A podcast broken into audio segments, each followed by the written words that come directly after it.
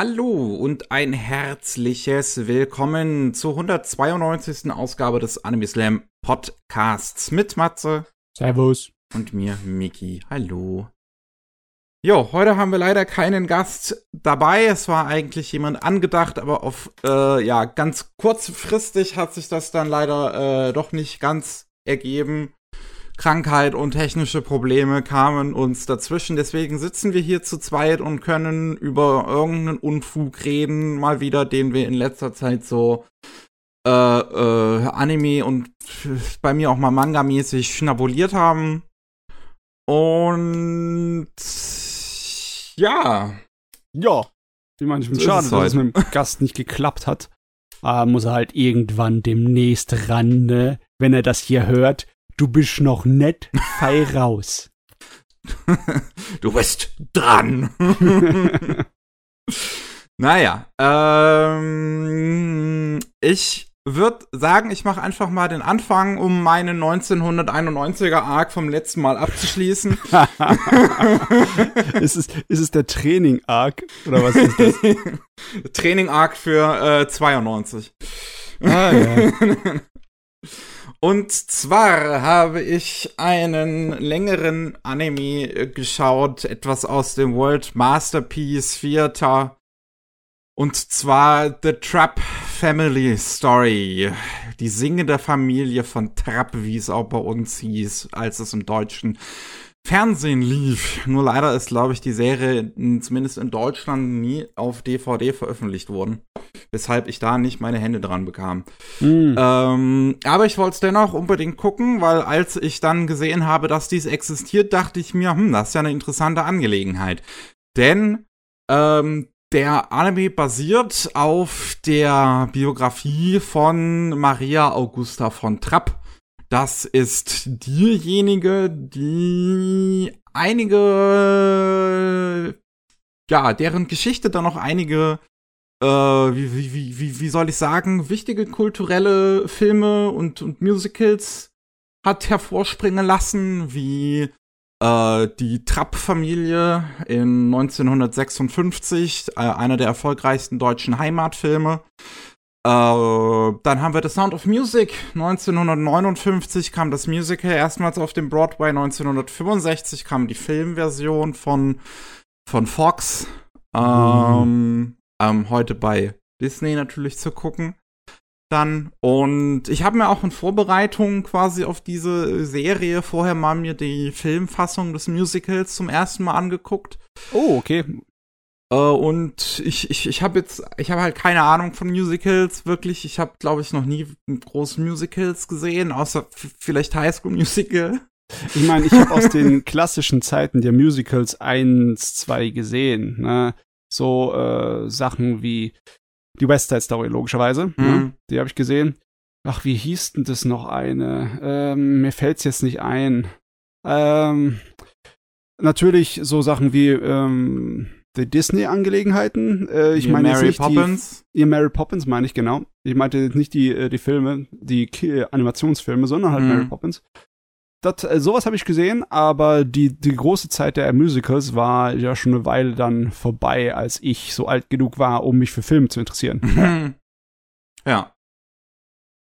Äh, ja, also das ich zu, zu, dem zu dem Film ganz kurz. Ich war auch überrascht, wie sehr ich den tatsächlich dann gemocht habe äh, die, die Musik ist, ja, also, weiß ich nicht. Ich finde, in Musicals finde ich das mit der Musik immer ein bisschen komisch, ehrlich gesagt. Ja. Wenn die halt so plötzlich dann anfangen zu singen und dann ist das halt so, also das ist, das ist immer so eine, so eine, so eine gewisse Hürde, so, so, wie, wie heißt das nochmal auf Disbelief?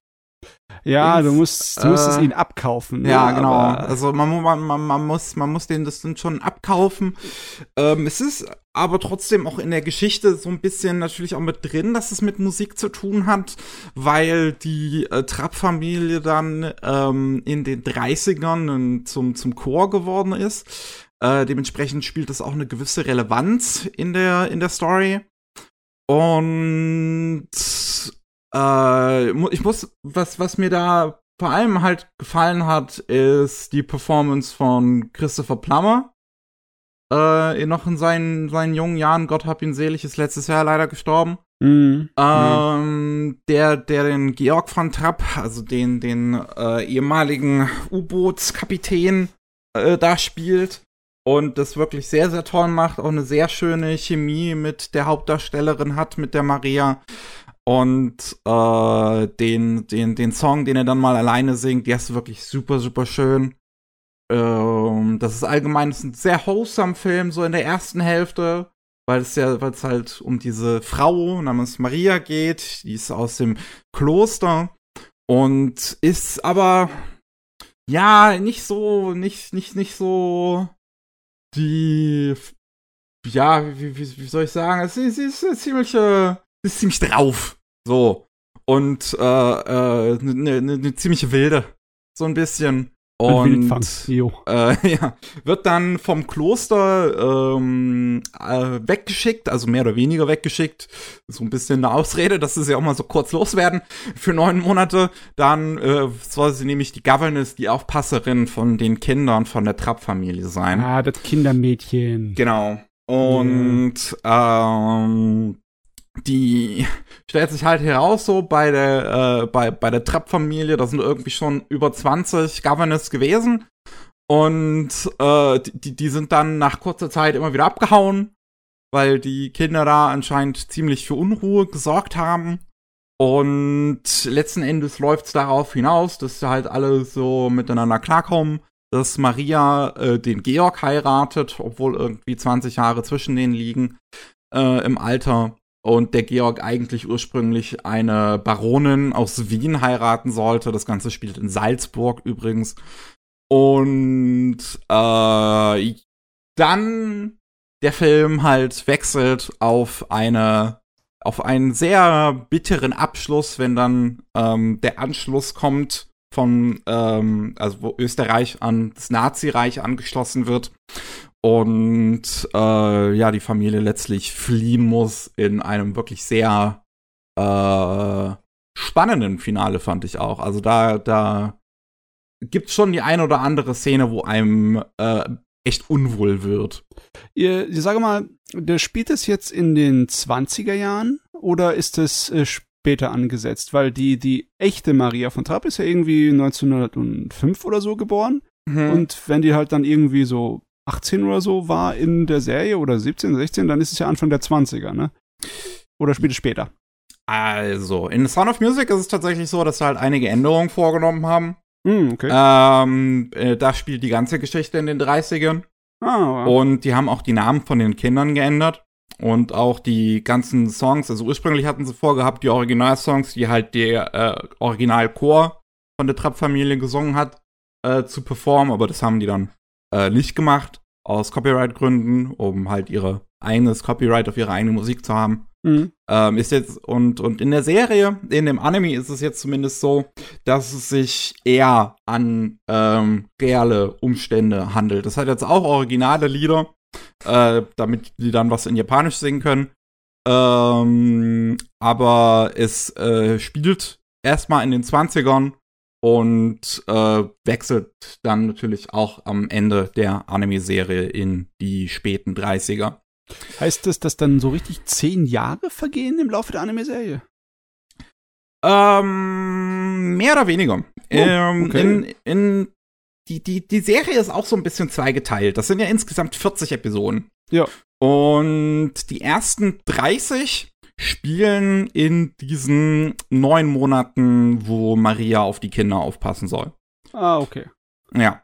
Und ähm, das ist dann halt so eine, ja, auch sehr, so, so sehr holsam Familiengeschichte, so ein Anime halt für einfach für die ganze Familie, so wo dann die Maria zu, zu, zu den, den Kindern mit den Kindern besser klarkommt, die Kinder mit ihr. Und man auch so langsam sieht, dass sie sich an Georg äh, mit mit mit dem Georg besser klarkommt und auch mit dem Staff, der da in in der großen äh, in dem großen Anwesen arbeitet.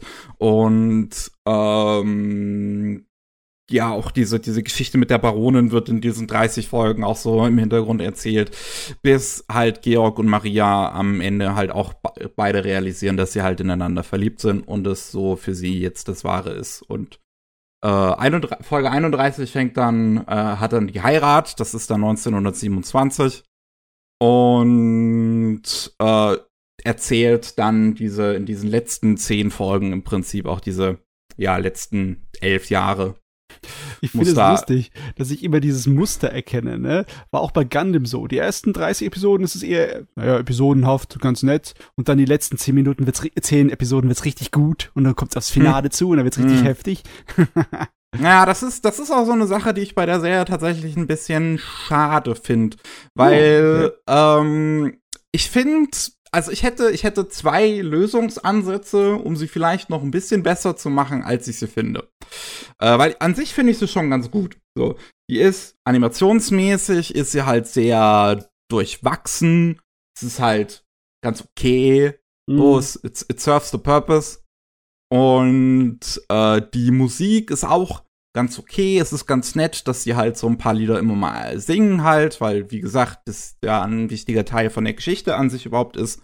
Ähm, aber ist die, die, die Hintergrundmusik sehr repetitiv eigentlich. Also die haben nur so ein paar Songs und die hörst du halt alle 40 Episoden durch.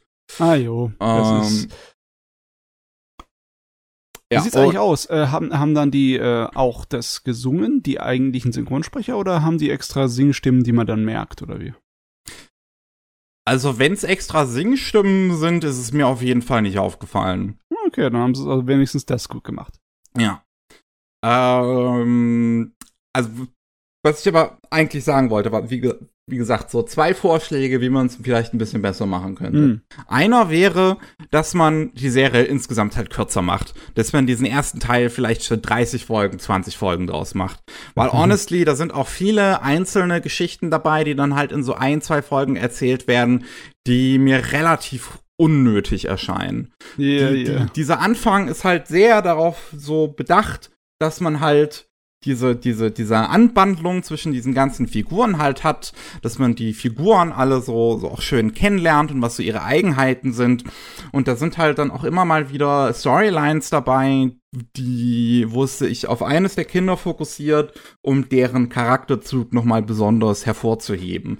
Aber diese Episoden speziell finde ich am unnötigsten, weil so doof schätze ich keine ZuschauerInnen ein, der oder die das sieht dass man mhm. das bis zu dem Punkt nicht gerafft hat, wie eine dieser, wie diese Figuren drauf sind. Ja. Ähm, ich frage mich, wie es im japanischen Fernsehen damals aussah. In anderen Bereichen der Welt war es ja so, dass viele Fernsehserien eine bestimmte Länge erreichen wollten, weil es so Vorgaben gab, äh, von wegen von den Fernsehsendern, wenn die zu kurz ist, dann wiederholen wir die nicht. Dann kommt die nicht in unsere Wiederholungsschleife rein, ne? Ähm, deswegen wurden einige von den Dingern einfach dann halt länger gezogen, ne? Mit mhm. episodenhaftem Material. Ich frage mich, ob das hier auch bei einigen von den Dingern passiert ist. Ich kann es mir gut vorstellen, dass es beim World Masterpiece Theater so Vorlagen gab, dass man auf eine gewisse Länge kommen muss, weil sehr viele von den Dingern gehen äh, drei, vier Kurs. Mhm. Ja, also das ist dann erst zum Ende hin kürzer geworden, als dann wahrscheinlich die Budgets kürzer wurden oder so, keine Ahnung. Ähm, oder was man halt auch stattdessen machen könnte, ist es halt die Geschichte balancierter zu erzählen. Dass man äh, es nicht insgesamt kürzer macht, sondern immer noch bei 40 Folgen bleibt, aber dann macht man diesen Cut in der Handlung in der Mitte vielleicht. Dass okay. man 20, die ersten 20 Folgen sich auf die Familie fokussieren und das alles und die letzten 20 Folgen auf diese elf Jahre, wo es dann hingeht bis zur Übernahme der Nazis. Oh, ja. Weil das ist auch wirklich der spannendste Teil der Serie. Also hm, diese okay. letzten paar Folgen sind richtig, richtig gut. Ohoho. Weil das, das, also gerade, gerade dann, wenn es zum Anschluss kommt und die Nazis halt wirklich Österreich übernommen haben und die Kinder immer noch sch zur Schule gehen müssen und, und dann gezwungen werden, den Hitlergruß zu zeigen und dass auch alle Kinder um sie herum mitmachen und sie das gar nicht verstehen können, weil ihr Vater halt streng dagegen ist und denen halt aber auch erklärt, warum und den Kindern auch halt wirklich diese Ideologie der Nazis da indoktriniert wird und man halt wirklich äh, dabei einfach nur zuschauen muss oder da halt wirklich die Kamera einfach nur draufgehalten muss wird, wie diesen armen Kindern halt eine absolut zerstörerische, eklige, furchtbare Ideologie eingetrichtert wird. Und das ist wirklich, wirklich auf eine gute Art und Weise unangenehm. Also, es kommt darauf an, da braucht man schon ein bisschen Fingerspitzengefühl, gell? Wenn du zu sehr dich entfernst von dem, äh, ja, von dem emotionalen Kern der Angelegenheit, dann wirkt es einfach nur wie eine Dokumentation, ne? Dann wird es mhm. einfach trocken. Und wenn du zu sehr auf die Melodramatik drauf drückst oder auf den Pathos, dann stört's, dann wird's nervig, ne? Dann wird's anstrengend. Mhm. Man muss eine gute Balance finden. Ja, ich, also ich finde, das, das schafft der Anime wirklich. Es ist nie zu melodramatisch. Außer eine Szene, die wirklich ein bisschen, also, also die schon harter Zufall ist, ja. wo dann ähm, äh, Maria wird krank und dann, es ist der, der äh, Anschluss ist, glaube ich, schon passiert oder kurz davor zu passieren, ich bin mir nicht mehr ganz sicher. Und doch, er ist, genau, doch, er ist schon passiert, weil der Arzt, zu dem sie eigentlich gehen wollten, war ein Jude. Und äh, dann gehen sie nach äh, München, wo Georg Kontakt hat noch zu einem anderen Arzt und äh, lassen Maria halt da untersuchen und stellen halt irgendwie fest, ja, die hat halt irgendwie, weiß ich nicht, irgendeine Erkältung oder sowas und stellen halt aber auch fest, die schwanger. Und äh, dann wollen sie noch was essen gehen, sich ein bisschen in München umgucken, gehen sie zuerst ins Museum und sehen so ein wirklich so ein wirklich lustiges Gemälde. Also ich fand es einfach nur lustig. So, so ein Gemälde, was sehr inspiriert ist von diesem, von diesem Napoleon-Gemälde, wo er auf dem Pferd hockt und die französische Fahne schwingt, nur dass da Hitlers Gesicht drauf ist. Oh Gott. die Nazi-Fahne schwingt. Und dann, dann, dann, wollen sie, dann wollen sie in dem Museum nach Essen gehen. Da ist noch ein Café dran. Und dann ist genau zufällig in dem Moment Hitler da. Ach Gott, der tritt auf in der Serie. Ja. Ach du meine Güte. Und dann, und, und, dann, dann ist er da mit seiner wirklich, also auch wirklich super übertriebenen, absolut bescheuerten Lache, die er da vorführt. Also es ist, der Moment hat sich schon ein bisschen out of place angefühlt in dieser Serie, die normalerweise relativ grounded ist. Ähm, aber an sich, wie gesagt, ist trotzdem, finde ich, ist es das Ende echt gut gemacht und auch die letzte Folge, wo sie dann halt endlich fliehen, ist, ist richtig spannend. Ähm, weil es halt immer wieder auch Momente gibt, wo es, wo es dann doch schon ne, knapp ist. Ähm, aber letzten Endes, da das Ganze auf einer wahren Geschichte passiert, äh, basiert, weiß man ja, dass es gut ausgehen muss, denn die sind auch im realen Leben dann 1938 nach Amerika geflohen, von einem faschistischen Regime ins nächste. ja. Ähm, ähm, ich habe gerade ein bisschen nachgegoogelt, ne? Und ich finde das Hammer. Ich kann mich nämlich an das Ding nicht erinnern aus meiner Fernsehzeit, ne? Und das lag wohl daran, dass es erst recht spät im deutschen Fernsehen lief und nicht wirklich direkt bei uns, sondern auf dem österreichischen Rundfunk. Oh, okay. 1998. Aber ja, okay, das Ganze spielt ja in Österreich, dann haben die da anscheinend Interesse dran gehabt, das zu zeigen. Mhm. Ich, es, es ist ganz lustig, es gibt in dem Anime so hin und wieder so, so wahrscheinlich einfach nur um den japanisch, für den japanischen Zuschauer so, so ein paar Referenzen an, an deutsche und österreichische Marken und Dinge, würde ich jetzt mal so, so, so inkonkret sagen. Weil es gibt dann zum Beispiel, die haben dann einen, äh, einen Radioauftritt ähm, in, in Salzburg, weil ähm, die in einem. Das ist eine ganz interessante Sache, äh, weil, weil in The Sound of Music im Film ist es dann ja zum Beispiel so, dass das Ganze aufhört mit einem äh, äh, Volksfest in Salzburg, schon nachdem der Anschluss passiert ist. Und ähm, sie da vor den, ähm, vor den SS-Truppen und anderen Nazis, aber auch vor den Leuten, die halt in Salzburg wohnen, auftreten, um dann direkt danach zu fliehen. Mhm. Und ähm, in der Anime-Serie und ich schätze damit auch eher in der Realität ist es so, dass äh, dieses Volksfest passiert ist und dass hier auch ihr erster Auftritt war, aber das war noch, das war noch eine, eine einige Jahre vor dem Anschluss und sie dadurch ihre, ihre Musikerkarriere gestartet haben in, in Österreich. Und da war halt anscheinend jemand auf dem Volksfest, der die da ganz schön fand, als sie da aufgetreten sind in Salzburg und wollte halt, dass sie im Radio auftreten. Mhm. Und dann sind die in einer Radiostation vom ORF. Aber Aha. das ORF wurde erst nach dem Zweiten Weltkrieg gegründet. Ja. Und später, wenn dann der Anschluss passiert ist, wollen die zeigen, dass einer der Figuren in der Serie ein, ähm, ein überzeugter Nazi ist, ähm, der dem, der, der, der dann seinem Herren halt dem Georg äh, eine deutsche Zeitung dann bringt statt einer österreichischen. Und dann ist es die Frankfurter Allgemeine Zeitung. Ha. Auch erst nach dem Zweiten Weltkrieg gegründet. Ach jo, aber wenigstens haben sie versucht, ne? Ich finde das lustig. Ich finde es sowieso Hammer, dass man sagen kann, ja, es gab Animes, die auf Memoiren basieren, die dann den Anfang des Zweiten Weltkriegs realistisch erzählt haben. Hm. es ist, also gerade die, die Figur, die ich jetzt gerade äh, erwähnen wollte, dieser Butler, der dann die Zeitung bringt, ist, äh, finde ich, eine sehr interessante, äh, wie, wie, wie soll ich das sagen? Mm. Ist es eine Karikatur oder ist es eher so ein Stereotyp? Nee, nee, das, das, das, was sie mit dieser Figur machen, ist halt sehr interessant. Weil ähm, dieser Butler, äh, wie heißt er nochmal? Hans, glaube ich, äh, ist die ganze Serie über halt eigentlich voll der sympathische. Mhm. Beziehungsweise er ist so der, der unter den Leuten, die äh, dort arbeiten in dem Anwesen, der so eigentlich auch der neutralste ist. So, der mischt sich nicht ein bei dem, was Maria so macht äh, mit den Kindern, weil sie halt eher so eine verspielte und lockere ist und halt auch will, dass die Kinder Spaß haben. Georg ist ja eher so ein kommt ja vom mit Militärhintergrund, dem seine Frau ist gestorben und ist deswegen relativ streng und auch die anderen ähm, Leute sind relativ streng zunächst ähm, und äh, äh, der, der, der Hans, wie gesagt, ist eher so der, der da sich jetzt nicht so gestört von fühlt, irgendwie von der Art, von, was Maria macht. Äh, ist, ist sogar noch eher so entgegenkommend.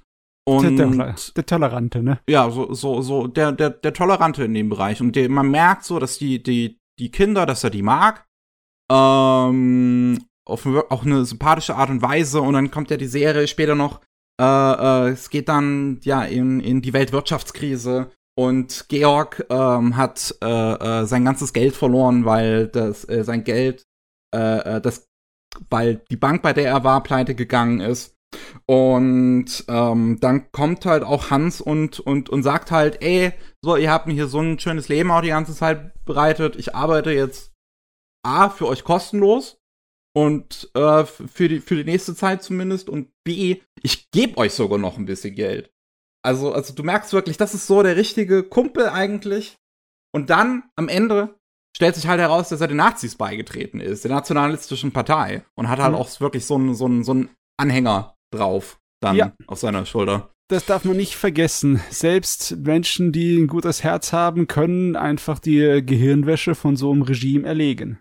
Ja, und deswegen, deswegen finde ich das auch echt interessant, wie das so dargestellt wird. Das, das kommt im, im The Sound of Music, im Film zumindest, ich weiß nicht, wie es im Musical ist, im Film kommt sehr kurz. Ähm, da wirkt er auch nicht unbedingt unsympathisch zunächst, der Butler, aber da siehst du halt am Ende nur so einen Kameraschwenk, dass er derjenige ist, der die Familie verraten hat, an die äh, SS halt gesagt hat, hey, die wollen abhauen. Ähm, um, ja, im, im, im Anime wird wesentlich mehr Zeit. Ich meine, das Ganze geht auch 40 Episoden, das sind, keine Ahnung, 12, 14 Stunden oder so. Äh, wird halt sehr viel mehr Zeit dann mit, mit, mit auch Hans verbracht und was der halt dann da leider durchmacht. Hm. Hm, hm, hm. Ein Historienfamiliendrama hast du geguckt. Ja.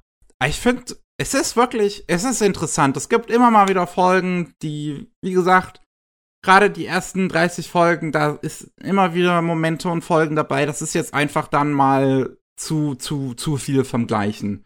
Wo es sich zu sehr in so einen Einheitstrott von, von so wholesome Familien, in Anführungszeichen, Drama reintut, wo halt wirklich die Stakes einfach so total low sind, alles ist so Pillepalle. Und, und alle haben sich eigentlich so ein bisschen gern und das dauert auch alles einfach zu lange, bis es wirklich zu diesem richtig spannenden Punkt kommt, diese letzten zehn Episoden. Äh, aber trotzdem äh, hat es mir auf jeden Fall gefallen. Ähm, und gerade diese letzten zehn Episoden haben meine Meinung doch nochmal äh, stark in die Höhe schießen lassen, zumindest, weil die halt äh, echt einfach spannend und, und, und äh, interessant sind und weil die diese Thematik einfach su super gut mit Fingerspitzengefühl erzählen. Und trotzdem, also auch halt immer noch auf so eine Art und Weise kindgerecht, dass es ein Kind theoretisch gucken könnte und mhm. jetzt nicht verstört davon ist, aber ich glaube auch einfach noch nicht versteht, zumindest. Weil, weil, also die, die, so, so wie schlimm im Prinzip das ja eigentlich ist, was die da, die Familie da dann durchleben muss, diese Nazi-Invasion und, und dann halt zu beobachten, wie, wie die Kinder da dann noch versucht werden, in der Schule zu in, in, äh, indoktriniert zu werden. Das, ja, also ich glaube, wenn man, wenn man das als Kind schaut, würde man das zumindest noch nicht raffen. Nee. Ah, ich merke gerade, ich war gar kein Kind, als das endlich bei uns anlief. Ne? Obwohl es äh, in Österreich zuerst lief, hat es noch zwei, drei Jahre gebraucht, bis zu uns kam. Das lief erst 2001 auf RTL 2. Ha. Ich hoffe, die haben, ich, ich hoffe, die haben das in Österreich dann auch äh, gesprochen und vertont. Das ist alles. Äh, das ja. Weiß ich nicht, weiß ich, ich nicht. Die deutsche Synchro, die müssen alle einen österreichischen Dialekt haben. ich meine, es spielt in Österreich. ich meine, wenn ich es jetzt gerade so eingebe, finde ich auf äh, YouTube eigentlich nichts. Nur von den Realfilm-Sachen, ne? Ja, es ist halt sehr in die, in die Versenkung geraten, was bei dem schon ein bisschen schade ist. Ich äh, scheint auch wirklich einer der besseren mit vom World Masterpiece Theater zu sein. Hui, hui, hui, hui. Ah, das ist so groß, das World Masterpiece Theater. Ich habe den Überblick, ja. kannst du vergessen bei mir. Ich habe halt wirklich, also eine Serie habe ich zuvor davon, glaube ich, noch nie gesehen. Halt, das Einzige, was ich zuvor noch gesehen habe, war der 97er oder 98er Film, ich glaube 97, von äh, Der Junge aus Flandern. Der ja, wirklich, ja, das ja. fantastische Film, ist wirklich gut. Ich würde mir halt auch hm. wünschen, dass es mehr so Kinofilmfassungen tatsächlich vielleicht von diesen alten Stories dann gibt, um das Ganze halt ein bisschen zusammengefasster zu erzählen und halt nicht so gestreckt wie jetzt auf halt 40, 50 Folgen. Ja. Ich meine, die, die 2000, hm. in, Anfang der 2000er hat Nippon Animation dann halt so Special Editions gemacht äh, von den ganzen Dingern, wo sie dann in zwei 45 Minuten Folgen im Prinzip die ganze Episode versucht haben zu erzählen, aber das ist nicht, was ich meine, sondern wirklich einen eigenen, einen vollständigen Kinofilm, der das auf eine gute Art und Weise versucht zusammenzufassen. Und bei einigen, so, die von diesen Kinderstories funktioniert das ja auch. Halt sowas ja. wie die, der, der Junge aus London ist jetzt halt nicht die längste Geschichte, das kannst du gut adaptieren. Und da gibt es bestimmt noch andere Geschichten, die jetzt auch nicht unbedingt zu lang sind. Hm, das ist echt ein Problem, weil als ich damals Fernsehzeugs geguckt habe, ne, logischerweise hat man das nicht regelmäßig geguckt. Also ich hatte nicht irgendwie dieses Bewusstsein von einer Serie, die einen Anfang und ein Ende hat, ne? Dann hat hm. man immer nur Bruchstücke bekommen. Ne? Auch in den Wiederholungen, da kam man vielleicht mal eine Episode geguckt, die man schon mal gesehen hat. Oder aber ich habe von sau vielen von diesen Geräten eine Handvoll Episoden gesehen. Und von keinen könnte ich dir genau sagen, worum es geht. Ne? Hm logisch hat man von Heidi ein paar Episoden gesehen oder von An mit den roten Haaren oder von Tom mhm. Sawyer und so etc. wie Miau, ne? Mhm. Oder selbst von dem Peter Pan Anime, ne? Aber ähm, ja, es ist bei mir einfach nur so in, äh, in einem dunklen Nebel der Vergangenheit in der Erinnerung verblieben, ne? Ja, aber deswegen auch nochmal für, für, für moderne Convenience würden sich, glaube ich, so gute Filmadaptionen da halt gut machen. Ja, ich frage mich, ähm. ich frag mich, warum das jetzt eigentlich so weniger ein Ding ist. Ich meine, die Filmindustrie ist ja nicht so klein und die Animationsindustrie auch nicht. Ich meine jetzt nicht mhm. nur die japanische. So generell, ich habe auch keinen Überblick, was für Kinderbücher oder Kinderliteratur oder Jugendliteratur in letzter Zeit irgendwie so Verfilmungen oder Fernsehserien mhm. bekommen hätte. Ne? Da müsste ich manchmal reinfitten, aber ganz ehrlich, wie gesagt, es ist halt äh, abschreckend. Es ist so groß, es ist so viel. Ja, ja. Ah ja. Also ich habe meine Augen noch auf ein paar geworfen, zumindest, die ich da schauen möchte, von denen ich Gutes gehört habe. Also was, glaube ich, von diesen ganzen Dingern die besten Bewertungen mitunter hat, ist ähm, die Schwarzen Brüder. Äh, Romeo and the Black Brothers. Die, die Schwarzen Brüder heißt es halt im Original. Ähm, ist ein deutsches äh, Kinderbuch aus den 40ern, wo es um Kinder geht, die ähm, als, als äh, äh, äh, Schornsteinfeger gearbeitet haben. Ah, das ist einer von den späteren. Das ist irgendwie von 1995 der Anime. Ja, ist mitunter einer der letzten eben ursprünglichen Run. Ah, okay, okay, okay. Ja. Aber das ist auch, also da hatte mir mal jemand von, von erzählt, dass das tatsächlich, also was, was da auch passiert, äh, in dem Anime nicht äh, unrealistisch ist, sondern dass äh, das halt auch tatsächlich, man das früher so gemacht hat, dass irgendwie in den wann spielten das? Wahrscheinlich so Ende 19. Jahrhundert oder irgendwann 19. Jahrhundert, dass äh, ja Kindersklaven im Prinzip gekauft wurden und dann als Schornsteinfeger benutzt wurden, weil die besser in die Schornsteine äh, äh, reingepasst haben. Ich glaube, das war nicht nur Sklaven, Kinderarbeit war halt eine große Angelegenheit damals. Ja. Es gab auch irgendwie, was ich extrem lustig finde, also was heißt lustig, aber interessant, dass es keine Kinderklamotten gab zu dieser Zeit ne, in der Industrialisierung. Hm. Ne? Ja. Wenn du dann halt altes Filmmaterial oder Fotos siehst von den Anfang des 20. Jahrhunderts oder Ende des 19., da laufen die Kinder in denselben Klamotten wie die Erwachsenen rum. Hm. Halt nur halt klein, ne? aber halt dann auch. Na, da gibt's keinen Unterschied. Äh, ihr fragt mich, wann dann Kindermode überhaupt aufgekommen ist. Hm. Naja, wir schweifen ein bisschen vom Thema ab. Ja, aber passt so, passt ja. so. Matze, was, äh, wie sieht's bei dir aus? Ich habe ein paar Sachen hier parat. Ähm, soll ich ein Anime nehmen, wo ich gleich mal so richtig spoiler? Oh. Oder, oder mit sichere Spur fahren? Was soll ich machen? Puh, hm? ähm, also eigentlich. Komm, äh, es ist noch relativ am Anfang, wir müssen die Leute am Ball bleiben lassen, also. Hm, obwohl. Also auf der einen Seite würde ich sagen, um die Leute am Ball bleiben zu lassen, so das, wo du, wo, wo du schon sagst, so, oh, soll ich jetzt hier mal spoilern, soll ich mal richtig einen raushauen? Ähm, aber dann gibt's wieder bestimmt die Leute, die das dann deswegen skippen würden. Äh, aber die können dann in die Beschreibung so. gucken. Du hast jetzt eine eher äh, ernstere, beschauliche Serie gemacht, ne? Ich, ja, ich möchte okay, jetzt okay. über Trash reden und okay, dann, jetzt kommt dann, das Spoiler-Territorium, ja? Ja, gut. Und Trash, zwar, uh, yeah, let's go. Im Moment haben wir ja die Sommersaison, ne? Aber aus der vorherigen Saison, aus dem Frühling, habe ich noch eine Sache fertig geguckt gehabt, die ich mhm. besprechen möchte, und zwar I'm Quitting Hearing. Ein im Englischen schrecklicher Titel. ja, ja. Ja.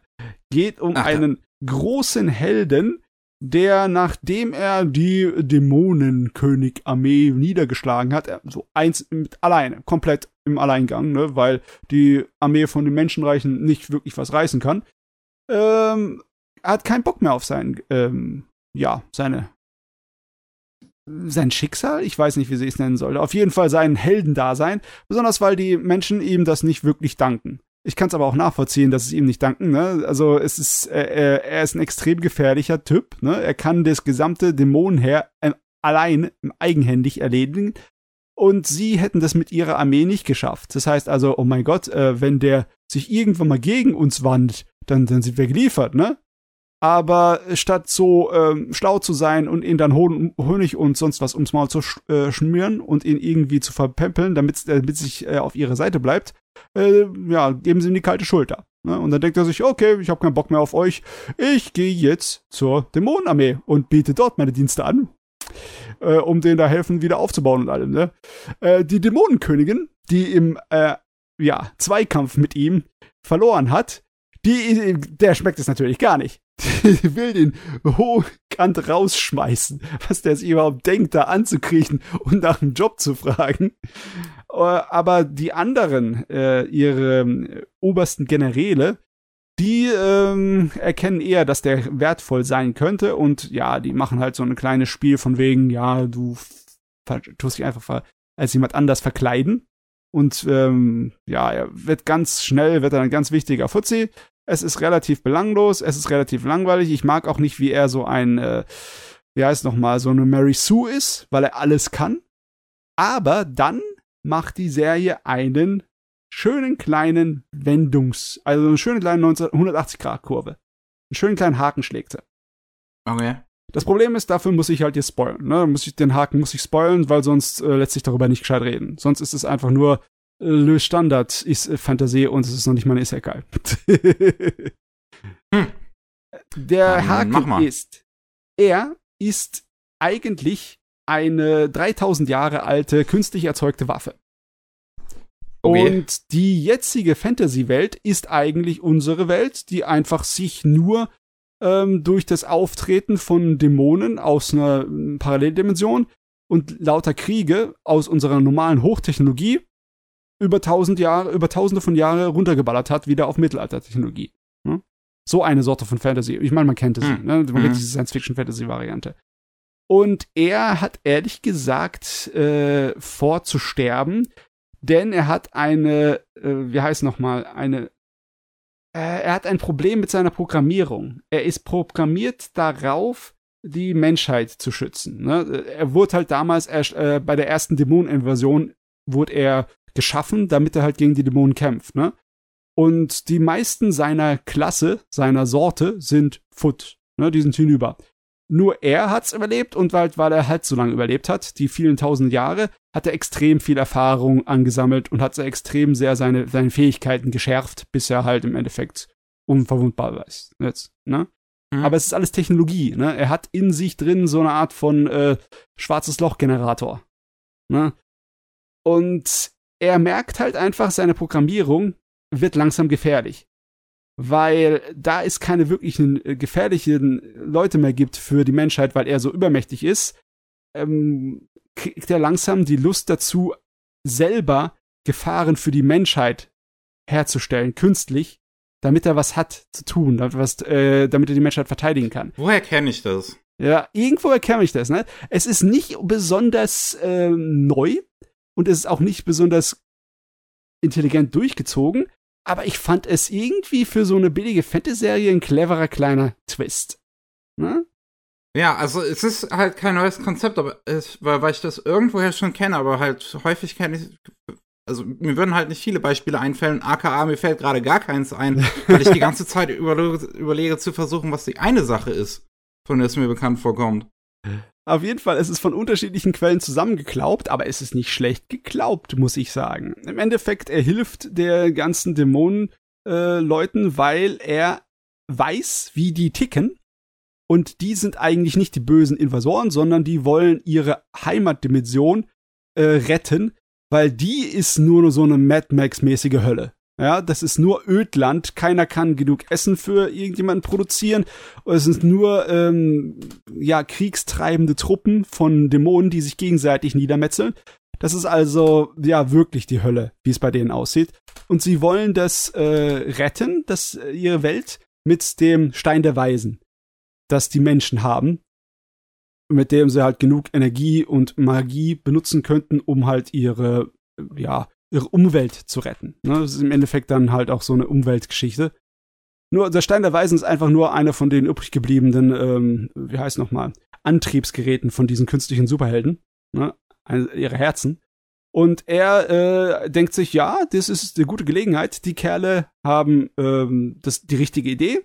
Die sind nicht unbedingt gefährliche Kriegstreiber, sondern die werden wahrscheinlich Fri äh, Ruhe und Frieden zwischen den beiden äh, Welten hier so bringen, weil sie sich halt dann verkrümeln in ihre Welt, um die ordentlich zu machen, ne?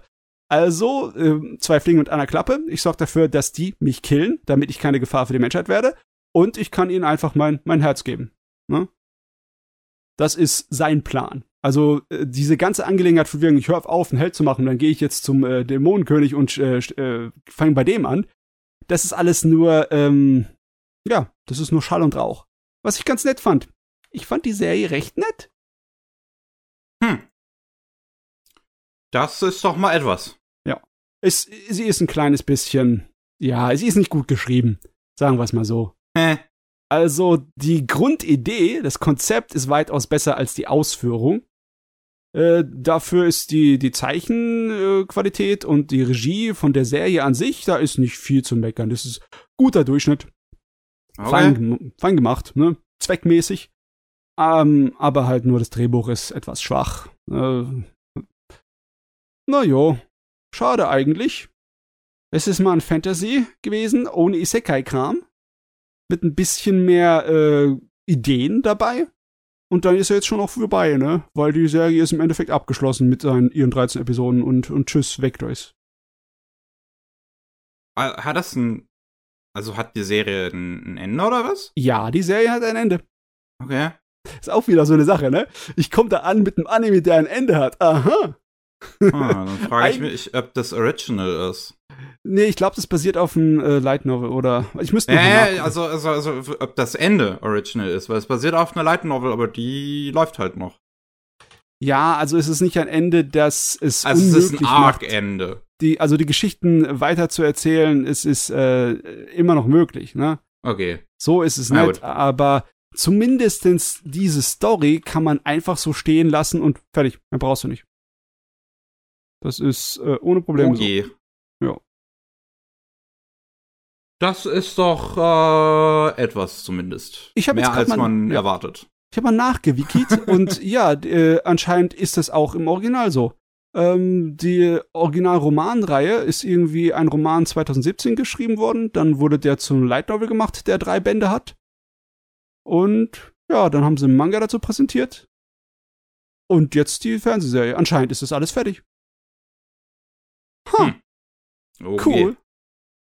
Mal nicht ein endlos passieren noch Wunder. Ja, aber echt, ey. Allein dafür kriegt er von mir Bonuspunkte, ne? Trotz seiner Probleme. Hm. Also würde ich ihn fast sogar empfehlen, meine Güte.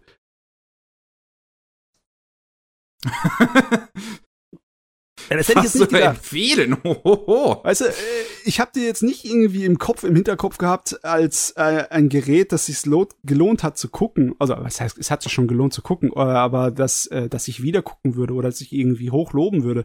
Aber wenn ich es mir so richtig überlege, im Vergleich zu dem Müll, der manchmal zu sehen ist im Fantasy-Bereich, ja, fein. Feines Gerät. Nur der englische Titel ist für die Miezekatze. Zwei Ing-Formen hintereinander Fitting Heroin. Pfui. Pfui Dival. Ja. Weißt du, was auch Void Dival ist? Oh, was? Tekken Bloodline. Habe ich gehört, dass es Pui Dival sein soll. Ich habe aber äh, nur die erste Episode bisher geguckt. Die war aber auch nicht gut. Ja, das, ähm.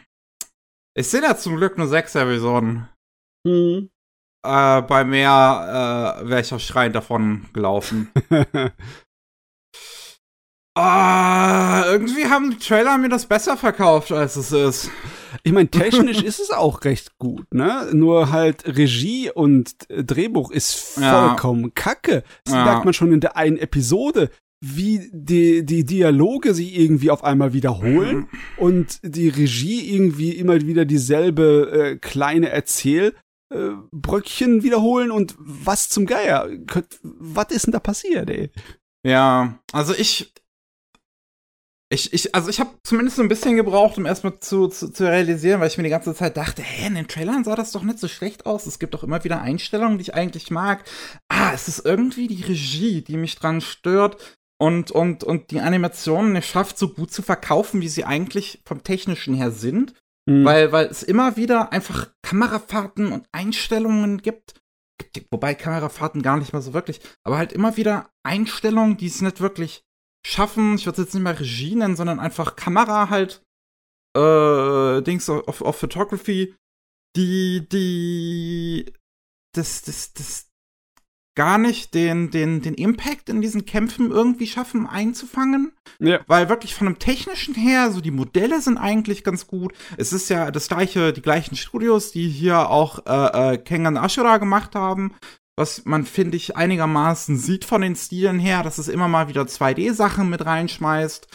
Ähm, halt immer mal wieder so ein bisschen was, was versucht. Da sind auch diese, dieses, diesen Gainax-Stil in 3D versucht. Ja. Ne, wenn es in dieses Schwarz-Weiße wechselt. Das finde ich eigentlich auch ganz cool. Ich weiß gar nicht, ob das in der Epi ersten Episode schon mal drin ist. Ich glaube am Ende. Ähm. Ja. Nee, ich glaube, zum ersten Mal sieht man das in der zweiten Episode, dass es, dass es diesen Gainax-Move versucht, dass es auf die, äh, äh, nur die Outlines zu sehen sind. Ja. Ähm, dass wir das halt in 3D versuchen, versucht haben, äh, äh, einzufangen, ist eigentlich ganz cool. Aber wirklich, äh, wenn es dann zu dem Tournament geht, ab Folge 4, ist große Katastrophe, die Kämpfe, wirklich. Also es ist, es ist auch einfach echt schade, weil wie gesagt, technisch sehe ich, dass es, dass es möglich ist, weil es immer auch wieder Einstellungen gibt, die fast schon zufällig gut aussehen. Ja, ähm, es ist ähm, nur die, welche Einstellungen auf welcher aufeinander folgen, ne? Hm. Das, das ist teilweise dann richtig schlecht und zerstört den Erzählfluss, ne? Ja. Da hat, da haben die richtig mies, das gemacht. Dabei hat die ganze Serie so viele kleine, ähm, amüsanten Unsinn drin. Wie zum Beispiel bei Tekken ist es ja üblich, dass bei den Treffern und bei, beim Abblocken, hm. dass da große Effekte immer rausspringen. Hm. Also unrealistische. Und die haben die vollen hier mit reingenommen. Ja. Die haben sich nicht gedacht, okay, wenn zwei Leute sich in die Fresse treten, dann fliegt da halt ein bisschen Schweiß oder vielleicht mal Blut. Nee, da gibt's eine Feuerexplosion, da fallen die Funken. ja, ist eigentlich auch ganz witzig, dass sie das halt so mit reingenommen haben. Ich finde das eine witzige Idee. Ja. Das erinnert mich an den Anime zu. zu, wie hieß das bei uns? Darkstalkers. Ah, ja, ja, stimmt. Das, ja. Hat, das, das, hat, das hat auch die, die Fighting Moves immer so eins zu eins nachgemacht und alles. Das ist auch sehr witzig. Da, da haben sie sich ja auch Mühe gegeben. So ja. viele von den Fighting Moves, also eigentlich alle Fighting Moves, die du im Spiel machen kannst, sind hier auch irgendwo mit drin, ne? Hm. Also das, das ist nicht so, als ob da gar nichts getan wurde. Ja, aber halt wirklich erzählerisch ist es auch halt super schwach. Mhm. Also, äh, es ist. Ich, bei, bei der ersten Folge, wenn es das nicht so ganz schafft, einen direkt zu catchen, bin ich immer noch so ein bisschen da, dass ich, also ich, dass ich ein Auge zudrücken kann, weil ich mir dann denke, okay, vielleicht ein bisschen Schwierigkeiten gehabt reinzufinden, erstmal an diesen Punkt zu kommen, wo es dann halt interessant wird, weil Folge 2 geht er dann zu seinem Opa zu Heihachi und lässt sich da ausbilden. Und aber auch da wird es nicht besser. Also dieser ganze Arc auch da, wo er sich da bei Heihachi äh, so, so trainiert, das ist super repetitiv von der Erzählung her. Er geht da halt trainieren, kriegt auf die Fresse, dann geht er irgendwie zur Schule und kommt voll schön nach Hause und, und da gibt's dann Leute, die ihm auf die Fresse hauen wollen, aus irgendeinem Grund, der auch nie erklärt wird. Und dann haut er den auf die Fresse und dann, dann, dann geht er wieder zu Heihachi und dann zieht sich das irgendwie bis Folge 3. Das ist einfach nur die ganze Zeit in diesem Loop passiert und nix wirklich weiter. Und dann ab Folge 4 geht, wie gesagt, das Tournament los. Und auch da passiert einfach nichts großartig, außer dass sich halt hin und wieder mal diese Leute halt kloppen, weil das halt ein Tournament ist. Es yeah. gibt kein großes Drumherum oder sonst was, bis dann halt plötzlich das Finale auf einmal da ist, wo dann dieses Monster halt wieder auftaucht aus der ersten Episode. Und es ergibt alles von vorne bis hinten keinen Sinn. So in einem, in einem Spiel mag das vielleicht funktionieren, weil es halt eine Story ist für ein Fighting Game auf der PlayStation 1. Aber ich glaube, Tekken 3 war noch eins, oder? Ja, ich habe viel Tekken 3 gespielt. Da war wirklich nicht viel Story dabei, wie bei jedem, fast bei jedem Prügelspiel. Aber ja. für jeden Charakter ne, gab es ein extra Ende. Also eine extra äh, Zwischensequenz. Mhm. Und mit jedem Charakter, den du durchgespielt hast, hast du natürlich einen weiteren aus äh, freigeschaltet. Und der hat auch noch eine Zwischensequenz gehabt. Mhm. Also, das basiert einfach nur auf den Charakteren und ihren kleinen Geschichten. Und so mhm. hätten sie es aufbauen müssen. Sie hätten das vollstopfen müssen mit allen möglichen freischaltbaren Tekken-Charakteren und jeder hätte seine kleine Story irgendwie da reingequetscht. Äh, es, es, es kommen ja auch noch mehr Figuren dann in dem, in dem, in dem Tournament-Arc dazu, aber auch da sind die halt oft einfach nur so halt mal kurz da. So, ja. Nina Williams tritt auf, kriegt auf Fresse, geht wieder. The toll, ja, Nina Williams und ihre äh, äh, Rachestory gegen ihre Schwester, ihre Hassliebe und ihr, ihre Dasein ja, als Attentäterin, als Bösartige, ne? Alles nicht drin. Das What Einzige, was, was halt wirklich so ein bisschen drin ist, ist halt die ganze Storyline rund um die Mishimas. Ja, okay, aber vor allem, weil so sie, weil sie auch die Ending Cutscene aus äh, Tekken 1 von Kazuya, glaube ich, ja, nachmachen der ja, dann Heihachi den Berg runterschmeißt. Ja, ja. das machen die eins zu eins nach in dem Anime und das ist eine witzige. Also es ist, es ist witzig, dass sie das nachgemacht haben, aber es addet jetzt auch nicht viel, weil es ist halt einfach so wenig da drin. Ich meine, irgendwie an, an, an halt Story und sonst was und den Figuren, es ist. Ich verstehe das. Ich, ich verstehe nicht ganz, was sie sich dabei gedacht haben und letzten Endes, warum sie dann diese Serie überhaupt gemacht haben, wenn sie anscheinend keine Idee dafür gehabt haben. Ich weiß es auch nicht. Also es ist definitiv nicht eine Serie für Neuzugänge, ne? Also, weil da wird zu wenig erklärt. Ja. Und es ist, äh, es ist schwer, es für Fans zu empfehlen, Weil obwohl Design und äh, ja, so ein bisschen Treue zu den Computerspielen da ist, ist einfach nicht genug Fanservice da. Die Fans lieben diese kleinen Stories und die Interaktion zwischen vielen Charakteren bei, bei Prügelspielen, ne? Die, diese sehr bekannten, ähm, diese Anfangssequenzen, immer wenn mhm. vor ein Kampf anfängt, die unterschiedlichen Kom äh, Kombinationen von Charakteren geben unterschiedliche Reaktionen aufeinander. Wenn du dann die King of Fighters hast mit irgendwie 40 Charakteren, da kannst du, was weiß ich, äh, eine Stunde ausprobieren, alle Kombis auszusehen, um zu sehen, was bei jedem allen so äh, an Story äh, und Charakterentwicklungen noch zwischendrin reinge ja. versteckt wurden in dem Spiel. Aber wenn das alles nicht da ist, wenn du halt vielleicht im Endeffekt fünf, sechs Hauptcharaktere hast und das war's, ja, pff, was, was willst du denn damit als Fan? Ja, es ist. Ah, ich bin echt enttäuscht. Ich hatte nach den, nach den Trailern immer wieder so ein bisschen Hoffnung dafür, dass es vielleicht ganz nett, ans, äh, ganz nett anzusehen ist. Und ich hatte beim Schauen noch immer das Gefühl, dass es so ein bisschen versucht, das zu sein, was der Street Fighter 2 Film war für Street Fighter. Mm. Ähm, aber es halt auch einfach dadurch nicht schafft, dadurch, dass es sich 100% ernst nimmt weil dieser Street Fighter-Film nimmt sich auf jeden Fall nicht ernst. Der, nee. also da bin ich mir relativ sicher, dass die Leute, die den gemacht haben, wissen, was das für nur Bullshit eigentlich ist. Aber dann spielen sie halt auch damit. Ja, ja. ja Aber hier, das nimmt sich 100% trocken ernst. Oh, Backe. Oh, Mann. Ich habe auch ein kleines Problem mit dem Design. Ich finde das zwar das Charakterdesign fast ausschließlich richtig gut, aber dann haben sie Paul Phoenix versaut. Ja, Paul der, Phoenix der sieht, sieht irgendwie richtig aus. aus. Ja. Der sieht irgendwie falsch aus. Ja. Ah, ja. Tekken hat kein Glück mit Anime, ne? Ich meine, der alte Tekken-Anime war auch nichts Besonderes.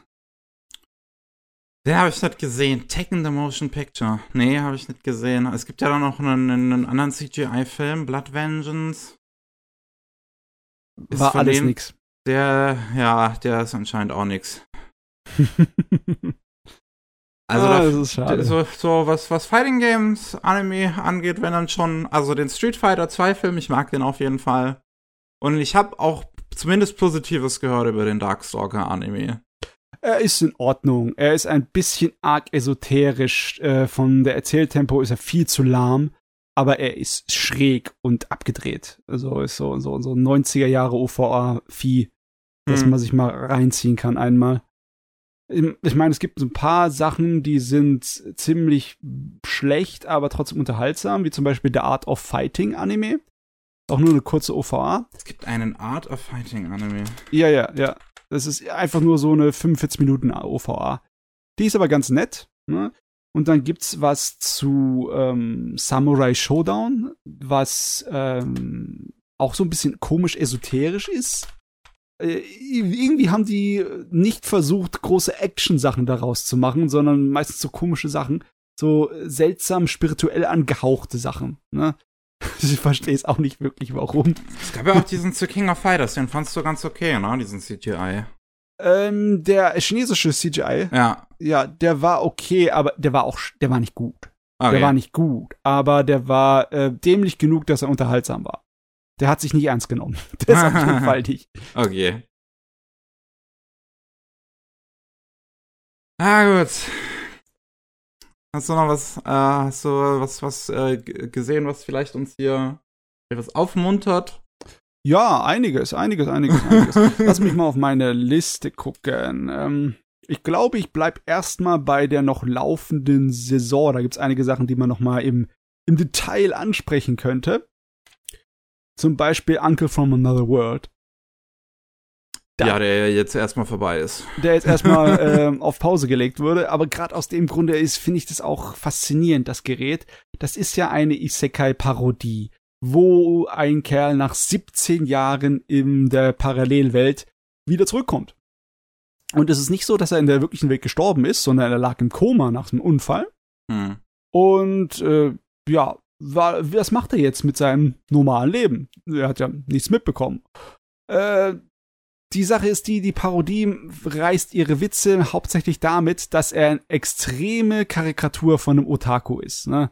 Also ein Computerspiele-Otaku, weil man hat ja das äh, Stereotyp, dass in einem Isekai ähm, die Leute halt nur so gut die ganzen Mechaniken dieser Fantasy-Welt auskönnen, weil sie halt die absoluten Gamer sind, ne? Hm. Weil sie, was weiß ich, wie viele Stunden gerissen haben und dann sofort alles verstehen und dann sofort das ausnutzen können, um der Beste zu werden. Und äh, der wird halt äh, dargestellt als so ein Gamer, der dem ist das ganze Hirn schon total verschisse. Der kann nicht anders denken als in Videospielelementen. Der hat überhaupt 0,0 Sozialfähigkeiten. Der ist ein Vollidiot sondersgleichen. Aber er hat seine ähm, Magie und seine Fähigkeiten, die er in der Fantasy-Welt hat, mitgenommen in reale. Äh, logischerweise kann er hier nicht einen auf Fantasy-Helden der realen Welt machen. Also was macht er? Er wird YouTuber. Hm. okay. ja, er wird YouTuber und kann seine Magie als Spezialeffekte benutzen. ja.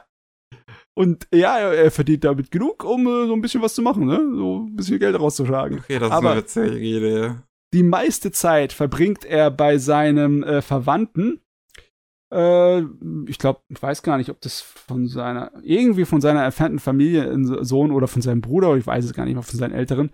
Auf jeden Fall bei seinem Verwandten, bei dem jungen Mann bleibt er der hilft ihm bei dem YouTube-Zeugs und die verbringen eigentlich die meiste Zeit damit, äh, die Erinnerungen von ihm anzugucken, weil er kann mit Magie einfach so einen ähm, virtuellen Projektor im Raum aufbauen. Also er kann, so. kann einfach so einen Bildschirm in, im Nichts in der Luft erzeugen und dann kann er seine, äh, seine Erinnerungen da so zeigen, mit so einer kleinen Scrollleiste aller YouTube, weißt du, wo er vorwärts und rückwärts scrollen kann.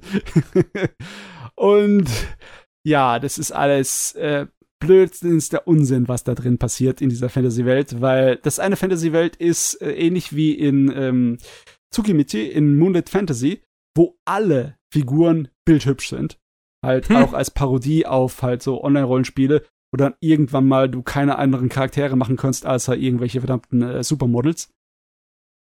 Deswegen sind die alle Supermodels und er wird nicht als Mensch erkannt, sondern für einen Ork gehalten. Und dann eigentlich versuchen sie immer die ganze Zeit, ihn zu jagen und aufzuknüpfen. Ne? Er hat andauernd einen Lynchmob hinter sich her.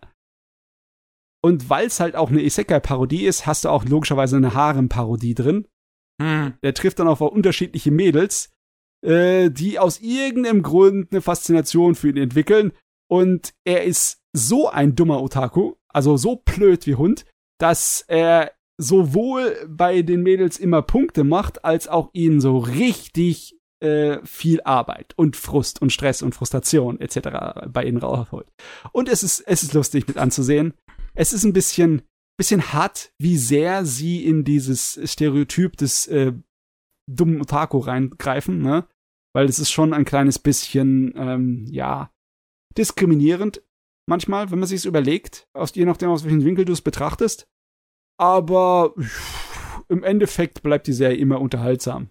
Äh, also er denkt zum Beispiel an seine ganze Zeit in der Fantasy-Welt, was er alles für einen Stress hatte und wie die Leute immer mies zu ihm waren, weißt du? Das eine Mädel, das eine Elfenmädel, der, der Haupt, äh, sein Hauptromantik, äh, ja, Partner, die äh, ist im Endeffekt eine waschechte Zundere, aber er ist zu blöd, um das zu kapieren ne, viel zu blöd, der denkt immer, dass die auf ihm herumhacken würde. Und das ist seine einzige Erinnerung davon. Äh, immer wenn er dann das Video rauskommt, guck mal, hier, habe ich ihr geholfen, hat sie auf mir herumgehackt zwei Tage lang, bin ich der Arsch, ne?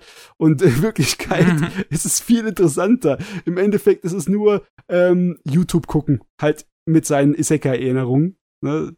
Das ist die ganze Gruppe, da findet sich noch die äh, Kindheitsfreundin von seinem äh, Verwandten da ein und dann ist es eigentlich nur äh, unser Onkel und zwei junge Leute, die gespannt seine Erinnerungen dann abgucken und so, oh Mann, hol dir Popcorn, hol's Popcorn, Baby. und es ist, es ist, ja, es ist spaßig. Es ist ein Format, das ich mir nicht aus den Fingern hätte saugen können, weißt du? Dass du dann zu Hause sitzt und äh, per Magie die Erinnerung von deiner ähm, Abenteuer in der Parallelwelt anguckst. Äh, das ist äh, sehr schräg, aber es ist auch irgendwie sehr passend. Weißt du? Hm, es ja. wirkt irgendwie, es, die Leute können es bestimmt so nachvollziehen, warum das irgendwie äh, attraktiv ist für die Handelnden da drin. Es wirkt auf jeden Fall recht witzig. Ich schaue mir auch äh, gerade immer die Trailer wieder an und ich bin relativ fasziniert von den Outlines, wie die aussehen. Ja, die sind absichtlich sehr grob. Ich meine, ja. es ist ja so, dass wenn du alte, auf analogem Format gemachte Anime es ist, hast. Ne, es versucht sehr danach auszusehen. Ja, also die übertreiben's. Ne? Normalerweise, du siehst ein bisschen mit der, wenn du ein Bleistift gezeichnetes Ding durch den Kopierer jagst, hm. auf eine, eine durchsichtige Folie, auf eine Plastikfolie, dann ist ab und zu mal ist es ein bisschen grob oder wenn der Bleistift nicht äh, fett genug, dick genug war oder schwarz genug, dann ist es ein bisschen äh, durchbrochen oder hat ein paar Löcher. Aber das hier, das sieht aus wie wirklich äh, mit, mit einer scharfen äh, Spitze auf irgendwo reingeripfelt. Ne? es, sieht, es sieht grob und zerrissen aus, richtig heftig. Fast schon, als wäre es eine Art von äh, Holzschnitt. Aber ich mag das, ich mag das, ich finde das ganz gut. Auch die das Animation und Zeichenqualität ist durchgehend von hoher Qualität, deswegen ich mich auch so gewundert haben wegen den ganzen Nachrichten darüber, dass die Produktion ein Albtraum ist. Das sieht man auf jeden Fall nicht. Ja, das, ähm, schade, dass es aber so ist. Ich äh. sehe auch in, in der, in der Storybeschreibung wird auch wirklich der äh, Sega-Name erwähnt? Kommen auch irgendwie Product Placements oder so da drin vor? Andauernd. Er ist ein totaler Sega-Fanatiker und natürlich okay. äh, wird das Sega Saturn auch rausgezogen, der alte ah. Mega Drive und logischerweise, das wird alles, okay. da kommt alles an. Und er spielt einmal Guardian Heroes, weil es muss sein, ne? Okay, das ja. ist auch witzig. Ja, ja, sie machen natürlich auch so einen kleinen Seitenhieb auf YouTube, ne? Er kann sich auch verwandeln und dann verwandelt er sich einmal in äh, das Elfenmädchen, nur äußerlich. und äh, um den zu zeigen, wie äh, das, äh, das Elfenmädchen aussieht. Beziehungsweise, mhm. weil halt ähm, die Kindheitsfreundin von seinem Verwandten halt mal da ist und sie ihn noch nicht so gut kennt und er meint, weil er halt ein Vollidiot ist, weil er meint, auch wenn, wenn wir beide Mädchen sind, dann hat sie wahrscheinlich weniger Angst und hat, ist wir weniger unangenehm, also weil das ist mal schnell so ein Elfenmädchen. und dann geht er dann äh, auf YouTube irgendwie Guardian Hero streamen als Elfenmädchen und äh, YouTube dreht total durch, so, oh Gott, ist die süß, oh ja, mehr. also als okay. Komödie funktioniert das Ding ganz gut, obwohl es, es, es ist ziemlich ähm, grober Humor, muss ich sagen. Hm. Naja, es ist, also es klingt schon echt ganz interessant. Das werde ich mir dann doch mal angucken, wenn es irgendwann mal ja. die restlichen Folgen da sind. das Schöne ist, dass es zwar hat einen roten Faden, der so ein bisschen durchgeht, aber da ist es größtenteils so auf eine Art und Weise gemacht, dass keine Cliffhanger da sind und es als episodenhafte Serie gut funktioniert. Deswegen stört mich nicht, wenn ich ein paar Wochen mehr warten muss. Ne? Also ich habe auch die, die erste Verzögerung, die zwischendurch war, hat mich auch nicht gejuckt. Ja, gut. Ja, gut. Dann, ähm, wollen wir eine kurze Pause machen? Oder? Ja, ja, ich okay. muss nämlich kurz hier Licht anmachen und was trinken. Alles klar. Dann, wir machen eine kurze Pause und wir sind gleich wieder für euch da. Okay, dann willkommen zurück zum 192. Anime Slam Podcast. Ich äh, habe eigentlich nur noch gute Dinge zu besprechen. Oh, das hört man natürlich gerne. Ja, Einmal Relakumas Theme Park Adventure, die zweite Staffel zum Relakuma Anime, die Fortsetzung zu Relakuma und Kaoru-san. Das hatte ich jetzt nicht erwartet, aber ist okay. Ja, ich, äh, ich habe darauf jetzt drei Jahre gewartet. Die erste Staffel ist schon wieder 2019. Und es ist, es ist, es ist einfach super toll. Es macht so viel Spaß, echt das, das anzugucken. Weil es halt, es ist so schöne Stop-Motion-Animation einfach. Ja. Und so sympathisch ist die ganze Serie gemacht. Also, äh, jetzt in der zweiten Staffel geht es darum, dass, ähm, genau, Caro gewinnt Tickets für ein Theme Park und äh, geht dann halt mit äh, Rilakuma, Korilakuma und Kirotori dahin. Und, ach, und mit, mit, äh, wie heißt der Junge nochmal? Ich glaube, Tokio. Und ähm, dann erleben die da ein schönes Abenteuer, was ein bisschen anders ist als bei der ersten Staffel. Die erste Staffel war noch eher, äh, eher episodisch und immer so ein bisschen mit so einem mit so einem melancholischen Aspekt, so eher so dieses, dieses, ja, es ist jetzt, man ist jetzt erwachsen und nicht mehr halt Kind und gewisse Unschuld, Unschuld und, und Kindlichkeit fehlt einem jetzt. Jetzt ist Arbeiten angesagt. Und das ist alles irgendwie so und, und, und viele andere kleine Dinge, die äh, irgendwie halt einfach so ein bisschen nostalgisch fürs Kindsein werden lassen. Ja, ja. Und ähm, diese zweite Staffel jetzt embrace so wieder mehr, embrace jetzt mehr das innere Kind in, in, in einem, würde ich sagen. Ähm, mit, mit diesem Abenteuer im Prinzip wirklich was, was da erzählt wird in dem Theme Park. Das ist jetzt eine, eine Handlung in acht Episoden mit, mit, einer, äh, mit einem roten Faden, was sich durch die ganze Serie durchzieht. Und ähm, ja, es im ersten Moment im Prinzip eigentlich darum geht, dass das ähm, Ausgangssituation ist dann, wo sie, wenn sie beim Park ankommen, ähm, hat Kaoru eine Tasche vergessen im, im Bus, wo die Fernbedienung äh, drin ist zu Korilakumas ähm, Spielzeugente, der man dann irgendwie rumfahren kann. Und äh, auch ihre, ihre Bentos sind da drinne. Und dann sagt halt Kaoru, ey, geh doch schon mal in den Park. Und äh, ich warte einfach hier, bis der Bus wieder da ist. Und dann hole ich das. Und dann gehen, äh, ja, Lakuma und, und, und Co. gehen schon mal in den Park. Korilakuma wartet. Das ist der kleine weiße Bär, Korilakuma. Äh, wartet noch, wartet mit Kaoru dann draußen. Äh, weil er halt unbedingt eigentlich mit seiner Ente spielen will. Und währenddessen treffen Rilakuma und Tokio auf ein äh, Mädel, äh, die äh, ziemlich gut in Videospielen ist und ähm, äh, äh, äh, Profi-E-Sportlerin mal werden möchte. Aber ihre Eltern finden das irgendwie nicht so gut.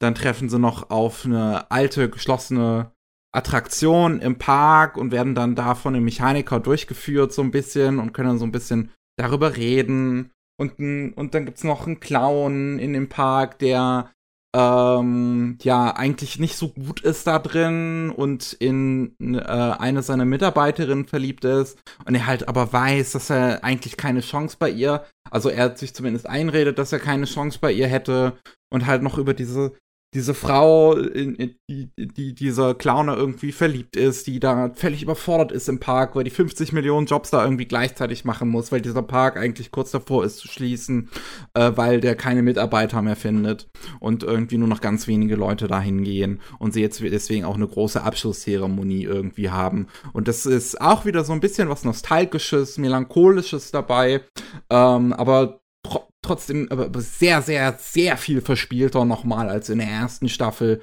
Sehr viel bunter nochmal. Äh, halt wirklich nochmal im Prinzip darauf ein um, um draufgesetzt. Und äh, dadurch auch eher für äh, mehr für Kinder geeignet als die erste Staffel. Weil die erste Staffel kann man, kann man natürlich Kindern auch auf jeden Fall zeigen, aber da sind halt sehr viele Themen drin, mit denen die dann nichts anfangen könnten. Jetzt in der zweiten Staffel äh, würde ich sagen, ist die ist auch, äh, ist die auch mehr für Kinder dadurch geeignet, dass, ähm, dass halt auch sehr viele Abenteuerelemente halt drin sind mit diesem ganzen Abenteuer, was sie da durch, das, äh, durch den Themenpark erleben. Ich vergesse das immer, dass das nicht unbedingt eine Kinderserie ist, eine reine, ne, weil es sieht halt auf den ersten Blick so aus, besonders der Bär halt, ne? Ja. Der Bär sieht halt aus wie ein Kindermaskottchen, aber dann diese, die kann man ja auch andere Stories mit erzählen. Genau. Aber es ist vollkommen nachvollziehbar, dass so ein Vergnügungspark der ideale Ort ist, ne, um, das, äh, um das Kind raushängen zu lassen. Da ist egal, wie alt du bist. Okay, vielleicht irgendwann endet's, aber ich hab, äh, ich bin immer noch zum Kind, wenn ich auf dem Rummelplatz zum Autoscooter gehe, ne, rein in die Boxerautos und dann, dann fliegen die Fetzen, ne? Ah ja, Kirmes. Ja. Ist jetzt wieder die Zeit, ne? Kommt jetzt wieder. Geht los. Volksfeste. Ja, die, die Superspreader-Events. Stimmt auch wieder. Gott, ey. Kaltes Wasser reingeschüttet hat er hier gleich mal. ah. Ja, aber ich, ich, es ist, es ist nur wirklich so, also es ist eine Serie mit ganz, ganz viel Herz. Gerade das Finale ist super, super schön. Ähm, aber generell äh, ist die, also wirklich wie gut diese Serie aussieht wenn, gerade wenn, wenn sie Kamerafahrten machen rund um dieses Set und du halt siehst, dass sie dieses ganze Set einmal da komplett aufgebaut haben von diesem Themepark. Und es ist, es ist so geil, weil ich mir halt auch die ganze Zeit wirklich denke, oh, wie haben die das handwerklich gemacht? Boah, das ist so cool. Ja. Ich, ich, ich habe so viel Respekt vor Stop Motion. Die Frage ist echt, wie viel davon ist von Hand gebaut und wie viel ist richtig gutes, cleveres Computerzeugs, ne? Also ich mein, es gibt einiges Behind-the-Scenes-Material äh, bei den Kanälen von Dwarf und Netflix, äh, die, die da halt was von geteilt haben, wo man schon sieht, dass sehr viel von den Figurenanimationen auf jeden Fall äh, äh handgemacht ist. Das, das sowieso. Bei Stop Motion ja. kannst du da bei Computern nicht so wirklich, da musst du aufpassen. Das kann man leicht sehen. Aber ich denke mal, viele von den Bühnen, den Hintergrund, ne, die Kulissen, hm. ich denke mal, da werden einige Sachen schon mit dem Computer na äh, nach rein gemacht sein, weil. Ja, denke ja. auch, also gerade wenn sie so größere Shots zeigen, wo dann noch die Stadt und so im Hintergrund zu sehen ist, das ist dann wahrscheinlich schon eher Computergrafik. Aber du siehst auf jeden Fall, dass sie dieses Hauptset von diesem Theme Park so als Ganzes auf jeden Fall da haben und das ist hm. sehr cool. Ah, jo. Ja. Schee, schee. Ich finde es ehrlich gesagt eigentlich lustig, ne? So ein Vergnügungspark ist ja wirklich ein Ding, um das eigene Kind rauszukehren, ne? Um da Spaß zu haben. Aber irgendwie ist es immer noch sehr beliebt, besonders in Japan, das Stereotyp, dass du mit deiner Freundin halt ausgehst in den Vergnügungspark für ein hm. Date, ne? Ähm, bis auf das Riesenrad äh, weiß ich aber gar nicht, wie romantisch das ist, wie, wie ein kleines Kind zu brüllen bei der Achterbahn. ja. Klar, klar, es macht Spaß. Es ist ideal, um eine spaßige Zeit miteinander zu verbringen. Aber irgendwie komisch, dass äh, das halt als romantisches Date dann gilt. Aber vielleicht hm. denke ich da auch irgendwie zu kompliziert nach. Ist vielleicht gar nicht so wild. Nicht so wichtig. Ah. Ja, also so, ne, ich kann die Serie wieder nur wirklich empfehlen. Man braucht die erste Staffel auch nicht unbedingt gesehen zu haben, auch wenn ich sie auch nochmal super, äh, die, die genauso empfehlen würde, sogar noch ein bisschen mehr, die erste Staffel. Ich, dadurch, durch, durch diese, diese Melancholie, die sich in der ersten Staffel durchzieht, finde ich die nochmal ein bisschen besser. Wie gesagt, die zweite Staffel ist eher so ein Abenteuer für die ganze Familie. Ähm, aber trotzdem beides super schön, super liebevoll gemacht. Ähm, einfach, ich habe einfach ganz viel Respekt vor der Handarbeit, die da drin steckt. Ist äh, kein Wunder, dass das dann auch so lange dauert, ähm, wenn Dwarf da mal, äh, äh, ja, was eine äh, ne ganze Serie mal ausnahmsweise macht. Normalerweise machen die auch nur Werbespots oder, keine Ahnung, sowas wie das Opening von Beastars. Das erste ist das, glaube ich, ne, was Stop-Motion Animation war. Ja. Jo, jo, jo. Gut, gut, gut. Very nice. Dann, so, ja. Dann, wohin gehen wir? Ah, ich glaube, ich möchte noch mal in die äh, laufende Sommersaison gehen. Es gibt nämlich da eine Serie, die mehr verdient hat, mehr Aufmerksamkeit, mehr Geschwatz. Ich glaube, sie bekommt schon einiges an Aufmerksamkeit. Call of the Night, unser ja. äh, entspannter Vampir-Anime. Ein entspannter Vampir-Anime. Gute Sache, ne? Ich bin gerne entspannt. Er ist nicht unbedingt ein Vampir-Anime. Zumindest für fünf, sechs Episoden lang ist er definitiv nicht wirklich ein Vampir-Anime. Es geht ja um den jungen Mann, der aus irgendeinem Grund irgendwann mal Schnauze voll hat von der normalen Gesellschaft und den Anforderungen, die er an sie angebracht hat, ähm, obwohl man es ihm nicht angesehen hat ne, oder irgendjemand gemerkt hat. Er war absoluter Musterschüler, er war beliebt bei allen seinen Klassenkameraden, aber er hat halt das alles als Arbeit empfunden, als lästige. Und irgendwann hat er dann halt keinen Bock mehr gehabt, geht nicht mehr zur Schule und äh, ja, geht irgendwie nachts raus, flüchtet sich in das Nachtleben. Das Nachtleben ist für ihn nicht unbedingt hier äh, Party machen, sondern einfach, äh, ja, dann, wenn alle anderen schlafen. Ne? Wenn mhm. er seine Ruhe hat, wenn er Frieden von, dem, von der Gesellschaft hat, wenn die Gesellschaft ausgeschaltet ist. Ne? Weil der, im Endeffekt ist es Gesellschaftsverdruss, was das Thema ist von der Serie, ne? Ja. Und dass er dann halt auf das Vampirmädchen da trifft, das ist einfach nur ein, äh, ja, interessante Wendung, um den äh, Zuschauer irgendwie bei Stange zu halten. Sie hätte auch auf ein anderes Mädchen treffen können. Es muss nicht unbedingt ein Vampir sein. Ähm, das Vampirmädel ist halt eine schöne kleine Exzentrikerin, und die zwei vertragen sich sehr gut, besonders weil sie zueinander sehr ehrlich sein können. Ne? Sie können sehr ehrlich sein in darin, was sie voneinander wollen. und es funktioniert problemlos, äh, weil sie einfach ihre gegenseitig ihre Gesellschaft genießen und damit sind die also eine sehr sehr gesunde Beziehung haben die beiden, mhm. ne? obwohl sie auch gleichzeitig sehr sehr ähm, unschuldig ist. Ne? Äh, eigentlich nicht von der Prämisse. Wenn du ihm äh, Leuten erklärst, worum es geht, dann ähm, würden die meinen, okay, der junge Mann möchte jetzt Vampir werden, ne? Und um Vampir zu werden, muss er sich in einen Vampir verlieben und sie muss dann ihm äh, äh, Blut absaugen. Sie oder er. Also ist nicht wirklich so festgelegt. Aber die Regeln sind auf jeden Fall, es funktioniert nur, wenn du in, in den Vampir verliebt bist. Sonst kannst du nicht ein Vampir werden. Und äh, die, das Vampirmädel, die Nasuna, obwohl die sehr gerne dreckige Witze reißt, ist sie, was Romantik angeht, äh, das ist für sie ein ganz wunder Punkt. Ne? Da hm. äh, wedelt sie gleich ab, weil das ist peinlich. Da will sie nicht drüber reden. Und äh, das Einzige, was sie zu ihm sagt, ja, ähm, kannst du machen, wenn du dich verlieben willst. Äh, viel Spaß, ich halte dich nicht auf. Ne? Aber der, der Kerl ist erst 14. Der hat noch wirklich keine Ahnung von Beziehung mhm. und Liebe und Romantik und der ganzen Kram. Und deswegen ist das jetzt eher so eine, och, wir zerbrechen uns keinen Kopf und wir verbringen einfach nur Zeit in der Nacht. Und die haben, die haben wirklich eine Menge kleine lustige Abenteuer. Ähm, einfach wenn sie durch die Nacht ziehen und da Leute treffen wie besoffene äh, Büroangestellte oder sonst was. Und die gehen auch tatsächlich mal auf eine Party. Oder sie ähm, hat auch einen kleinen Nebenjob, wo sie als Masseuse arbeitet, wo ihr dann aushilft. Aber größtenteils ist es die Sorte von Serie, die so ähm, im, im Szenenbereich sehr beliebt ist, von wegen, äh, du hast ähm, normale Alltagsschicksale und dann hast du halt eine Figur, die sozusagen ähm, therapeutisch mäßig Leuten zuhört bei ihren Problemen und Ratschläge gibt. Und seltsamerweise ist es dann hier der junge 14-jährige Mann, meistens, der äh, anderen Leuten ihre Probleme zuhört, ihnen Ratschläge gibt und dann mhm. hilft es zu äh, be bewältigen, ne? Weil irgendwann, ja, kommen mehr Charaktere dazu, ne? Da kommt eine Schulkameradin von ihm dazu, die zwar immer noch zur Schule geht, aber auch irgendwie so mit, mit einem Bein in dem Nachtleben hängt, in der Nachtwelt.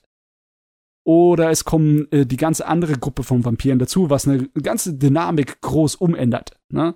Dann äh, wird's teilweise noch ein bisschen spannend, weil die, die fackeln nicht so lange, die sind nicht so äh, gechillt wie die Nasona, ne, wie unser Mädel, sondern die meinen, äh, ja, also Menschen sind nur für zwei Sachen da. Entweder um Nachkömmlinge zu zeugen, also andere Vampire, oder um sie auszusaugen und dann zu killen, ne? Äh, ja, ist schon ein bisschen, nö, da denkt man schon, oh mein Gott, wird es jetzt zu einem Vampir-Action-Drama? Aber Gott sei Dank nicht.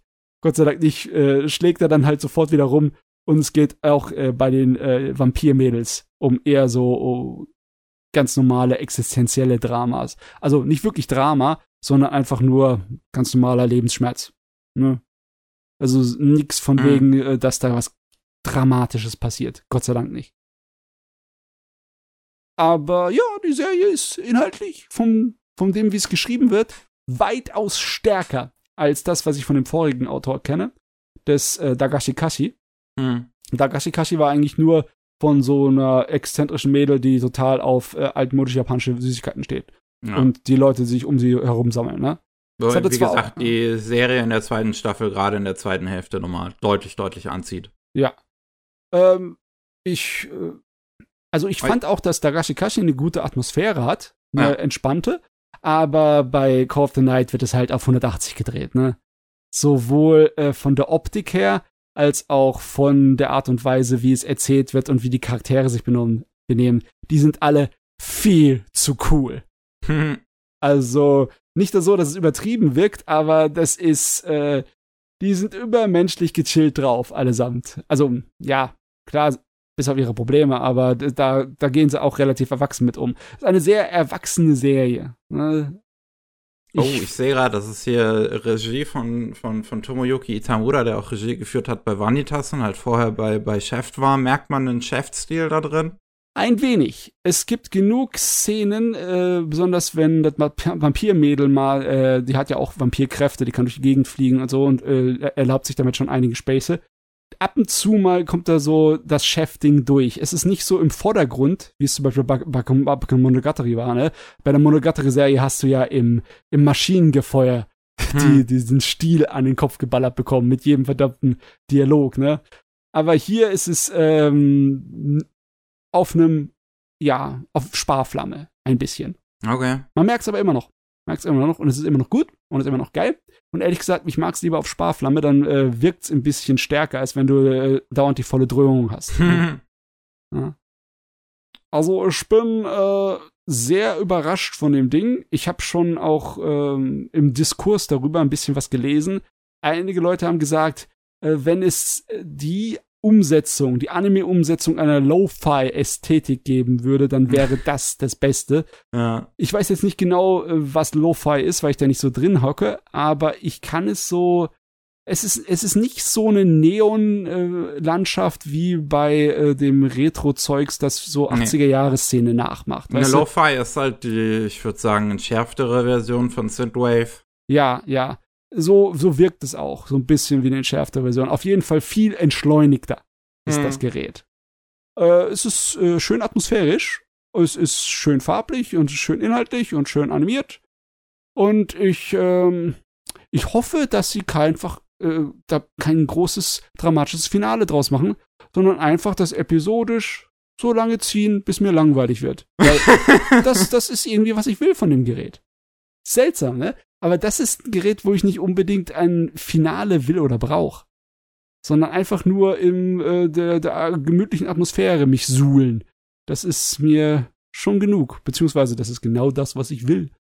Und ich muss sagen, das Gerät hat so ziemlich bisher eine der besten Openings und Endings dieses Jahres. So richtig geile Musik hat es. Hm, ja, muss ich mir dann noch äh, ja. anschauen. In der Serie hält sich es mit der Musik ein bisschen mehr zurück, aber Opening und Ending, das sind richtige Banger. Meine Fresse. Okay. Ja, ja.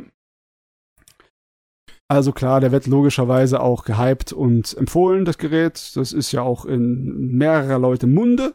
Aber ich muss echt sagen, das ist sehr fein. Ich frage mich, ob ich muss halt, ich brauche Zeit für das Gerät. Ich kann jetzt nicht einfach sagen, das ist definitiv einer der besten Anime des Jahres, weil irgendwie brauche ich so, äh, ich muss den noch weiter beacht, beobachten aus der Entfernung hm. und mich selber auch dabei, wie ich äh, mit dem Gerät umgehe. Aber ähm, ja, das ist so ein langsamer, so ein langsamer Burner ist das. Ich bin mir relativ sicher, dass er mir wieder ziemlich gefallen wird. Jo. Ich glaube, das ah. ist wieder so ein Mickey-Anime. Ein Mickey-Anime. Ich glaube, das ist fast schon ein Jedermanns-Anime. Das ist irgendwie, das ist keine Nische. Gashikashi war mehr so eine Nische, ne? Ja. Vielleicht lag es einfach am Thema, ne? Hier, das, das kann auch sein. Das Thema Vampire wird zwar einem nicht aufgedrückt wie ohne Ende bei der Serie, aber es ist definitiv einfacher zu schlucken, ne? Hm. Vampir-Anime, Mädels, ma! ich meine, also was ich dazu gelesen habe, es gibt immer mal wieder Leute, die sich drüber beschweren, dass, oh mein Gott, äh, junges Kind und erwachsene Frau hängen irgendwie miteinander potenziell romantisch ab. Aber das ist ja auch so dieses Wish-Fulfillment, was in vielen solcher Vampirgeschichten drin ist. Ja, ähm, also sie ist zwar ein attraktives äh, weibliches Wesen, aber äh, da ist irgendwie zwischen den beiden keinerlei sexuelle Spannung. Hm. Ist gar nicht da. Sie äh, hat zwar Spaß daran, ihn zu ärgern mit äh, versauten Witzen, aber das ist definitiv nicht so eine Dynamik, wo du sagen würdest, äh, dass irgendwie, ähm, das ist ein ungleiches äh, Kräfteverhältnis. Ganz im Gegenteil. Also ein so gleichmäßig, also so ein gleichgestelltes äh, Pärchen äh, fällt mir nicht viele ein. Die sind wirklich direkt, äh, also weil die so ehrlich zueinander sind. Jedes Mal, wenn irgendwie auf irgendeine Art und Weise das in eine Richtung geht, dass äh, versucht wird, ihnen was aufzuzwängen, so wie normal Männchen, Weibchen, ne, wie die Leute sich zu behandeln haben in der normalen Gesellschaft, dann äh, geht es denen gegen den Strich. Besonders der Nasuna, besonders dem Vampirmädel. Die sind extrem unorthodox, die zwei. Deswegen sehe ich da gar keine Probleme da drin. Hm. Sehe ich überhaupt nicht problematisch in der Hinsicht. Okay. Ah ja, da bin ich wirklich gespannt, auf den zu gucken, wenn er fertig ist. Oh, hoffentlich wird er nicht von irgendwelchen Corona-Verzögerungen erwischt, ey. Ich kann es nicht mehr hören. Okay, ich habe noch eine Sache. Ich habe mal äh, wieder einen Manga gelesen. Nach längerer Zeit mache ich ja jetzt nun letztlich doch nicht so häufig. Mhm, Obwohl es so viele interessante Manga da draußen gibt. Nochmal mehr interessante Manga als interessante Anime eigentlich, weil, weil oh. die sich noch viel mehr trauen können. Viel mehr. Wahrscheinlich, ja. zu, wahrscheinlich lese ich in letzter Zeit deswegen keine mehr. Es ist mir irgendwie so, ich habe Angst. Es ist irgendwie sehr, sehr beeindruckend. Ne? Also Bitte erschlag mich nicht. Ja, ja. Äh, und das, was ich gelesen habe, ich, ich, wie, wie, wie, wie fange ich an? Ähm, wenn ich, ich, also ich hätte jetzt zwei Openings im Prinzip, wie ich in dieses Thema, dieses Thema eröffnen könnte. Mhm. Ähm, ich, ich, ich, ich überlege. Ähm, machen wir das, machen, okay, machen wir das direktere. Matze, hast du schon mal Magic the Gathering gespielt? Nee, aber ich habe Freunden dabei zugeguckt, wie sie es gespielt haben. okay, aber du hast, glaube ich, schon mal Sachen gespielt, die zumindest im Magic-Universum spielen, sowas wie Heroes of Might and Magic, glaube ich. Hast du ja, gespielt, ja, ja, ja. davon habe ich einiges gespielt. Meine Fresse. Auch die Might and Magic äh, Dungeon Crawler Rollenspiele, da habe ich einiges gespielt von. Ja. Okay. Ich habe einen Manga gelesen, der heißt Destroy All Humankind, They Can't Be Regenerated. Okay. Und wenn man das im ersten Moment hört, klingt das vielleicht ziemlich edgy. Ja. Ja. Wenn man dann das Cover sieht, sieht man ein junges Mädel, im Hintergrund noch einen jungen Jungen und kann vielleicht denken, dass vielleicht so, so ein edgy Teenager-Drama ist oder sowas. Vielleicht depressive Kinder, die ihre Rache an der Menschheit wollen. Ja, ich meine, äh, Schulkinder, ich erwarte sofort ein Achtklässler-Syndrom. Aber auch das ist es nicht wirklich. Kennst du den Manga äh, Masturbation Master Kurosawa? Ja, den fand ich ziemlich gut. Das ist ein gescheites Jugenddrama. Das ist, das hier ist von dem gleichen Mangaka-Paar. Oh, echt? Irgendwie ja. vom Stil her? Vielleicht erinnere ich mich einfach nur nicht an Kurosawa, aber es sieht irgendwie anders leicht gezeichnet aus, ne? Mm, es geht, wenn man dann die Seiten, die Schwarz-Weiß-Seiten ein bisschen mehr sieht. Okay, Gibt's, okay. Also es gibt gerade eine Figur, die relativ ähnlich zu Kurosawa aussieht. Ja, alles klar. Ja. Ähm, für die, die es vielleicht nicht wissen, Masturbation Master Kurosawa mag im ersten Moment vielleicht relativ lustig klingen vom Titel her, ist es ja. aber inhaltlich eigentlich gar nicht. Äh, ich habe es jetzt selber noch nicht gelesen, aber ich habe definitiv Interesse dran, werde es auch irgendwann mal auch noch nachholen. Äh, soweit ich weiß, geht es um, naja, einen Jungen, der halt keine Freunde hat, kein wirkliches Sozialleben, kein irgendwas, nicht wirklich, nichts auf was er stolz ist oder sonst was. Und flüchtet sich dann immer wieder, wenn er halt sonst nicht weiß, was mit sich zu tun, äh, in nicht nur unbedingt in die Pornografie. Oft genug macht es anscheinend auch einfach nur so, um ja, runterzukommen, sich zu entspannen. Es gibt ein Mädel, die aber, die dann herausfindet, dass er auf ein Sportshirt von, ich glaube, irgendeinem anderen Mädel draufgewichst hat. Einfach nur so als Rache an der Menschheit und an diesem Mädel anscheinend irgendwie. Und dann beginnen die beiden eine sehr schwierige Beziehung. Es ist sehr schräg. Besonders weil logischerweise äh, das äh, bleibt nicht beim Oberflächlichen. Je tiefer es da geht, desto verrückter sind diese verdammten Figuren. Meine Fresse. Hm. Ja. Und in Destroy All Humankind, They Can't Be Regenerated, das spielt in 1998. Mhm. Und unser Protagonist ist Kano, ein Junge, der sehr gerne Magic the Gathering spielt mit seinen Schulfreunden und dabei halt immer wieder auch rübergeht in den Klassenraum von seinen Kumpels, die leider alle nicht in seiner Klasse sind. Und in dieser Klasse von seinen Kumpels ist auch ein Mädel namens Savatari, äh, die dann ihn immer wieder anmotzt, ey, hier, nicht irgendwelche fremden Sachen mit in die Schule bringen und was seid ihr immer so laut? Yeah, und Savatari yeah. ist doch immer besser als er in in den, äh, in, in den Tests, was ihn immer stört, er ist dann immer der Zweite und nicht mehr der Erste und äh, baut sich und, und hypt sich selbst im Prinzip wirklich auf so einen gewissen Hass auf sie ab. Ja, ja, klar. Der, die, die Schülersprecherin, ne, der Musterschüler und der ausgesetzt, äh, Ausersetzte, ja, ausgesetzt. Ja. Bis er dann erfährt, dass sie in ihrer Freizeit ähm, auch Magic the Gathering spielt. In einem Café. Was äh, auch so ein gleichzeitig ein Cardshop ist. Wo man Karten halt für Trading Games kaufen kann. Und ähm, dann beginnen die beiden eine sehr interessante Beziehung. Und es ist letztlich ein Manga, der so ein bisschen vielleicht äh, äh so so Shonen Battle Elemente hat, also mhm. so nur dass es halt Magic the Gathering gespielt wird, aber größtenteils vielleicht eigentlich eher eine Rom-Com Dramedy ist. Mhm. Mit so, also halt so, wo so Komödie und so Drama auch wirklich so einen gewissen Ausgleich eigentlich haben und es nie zu sehr in eine Richtung eskaliert. Ähm, das, das,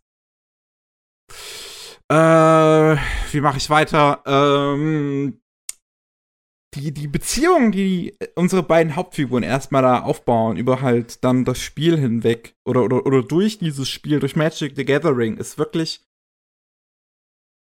halt, also ist, ist, ist, ist, ist auch super. Ist, ich weiß gar nicht, wie ich es ausdrücken soll. Es ist was, was sehr anderes mal, also gefühlt, was ich so, was man so in Anime auch nicht unbedingt sieht.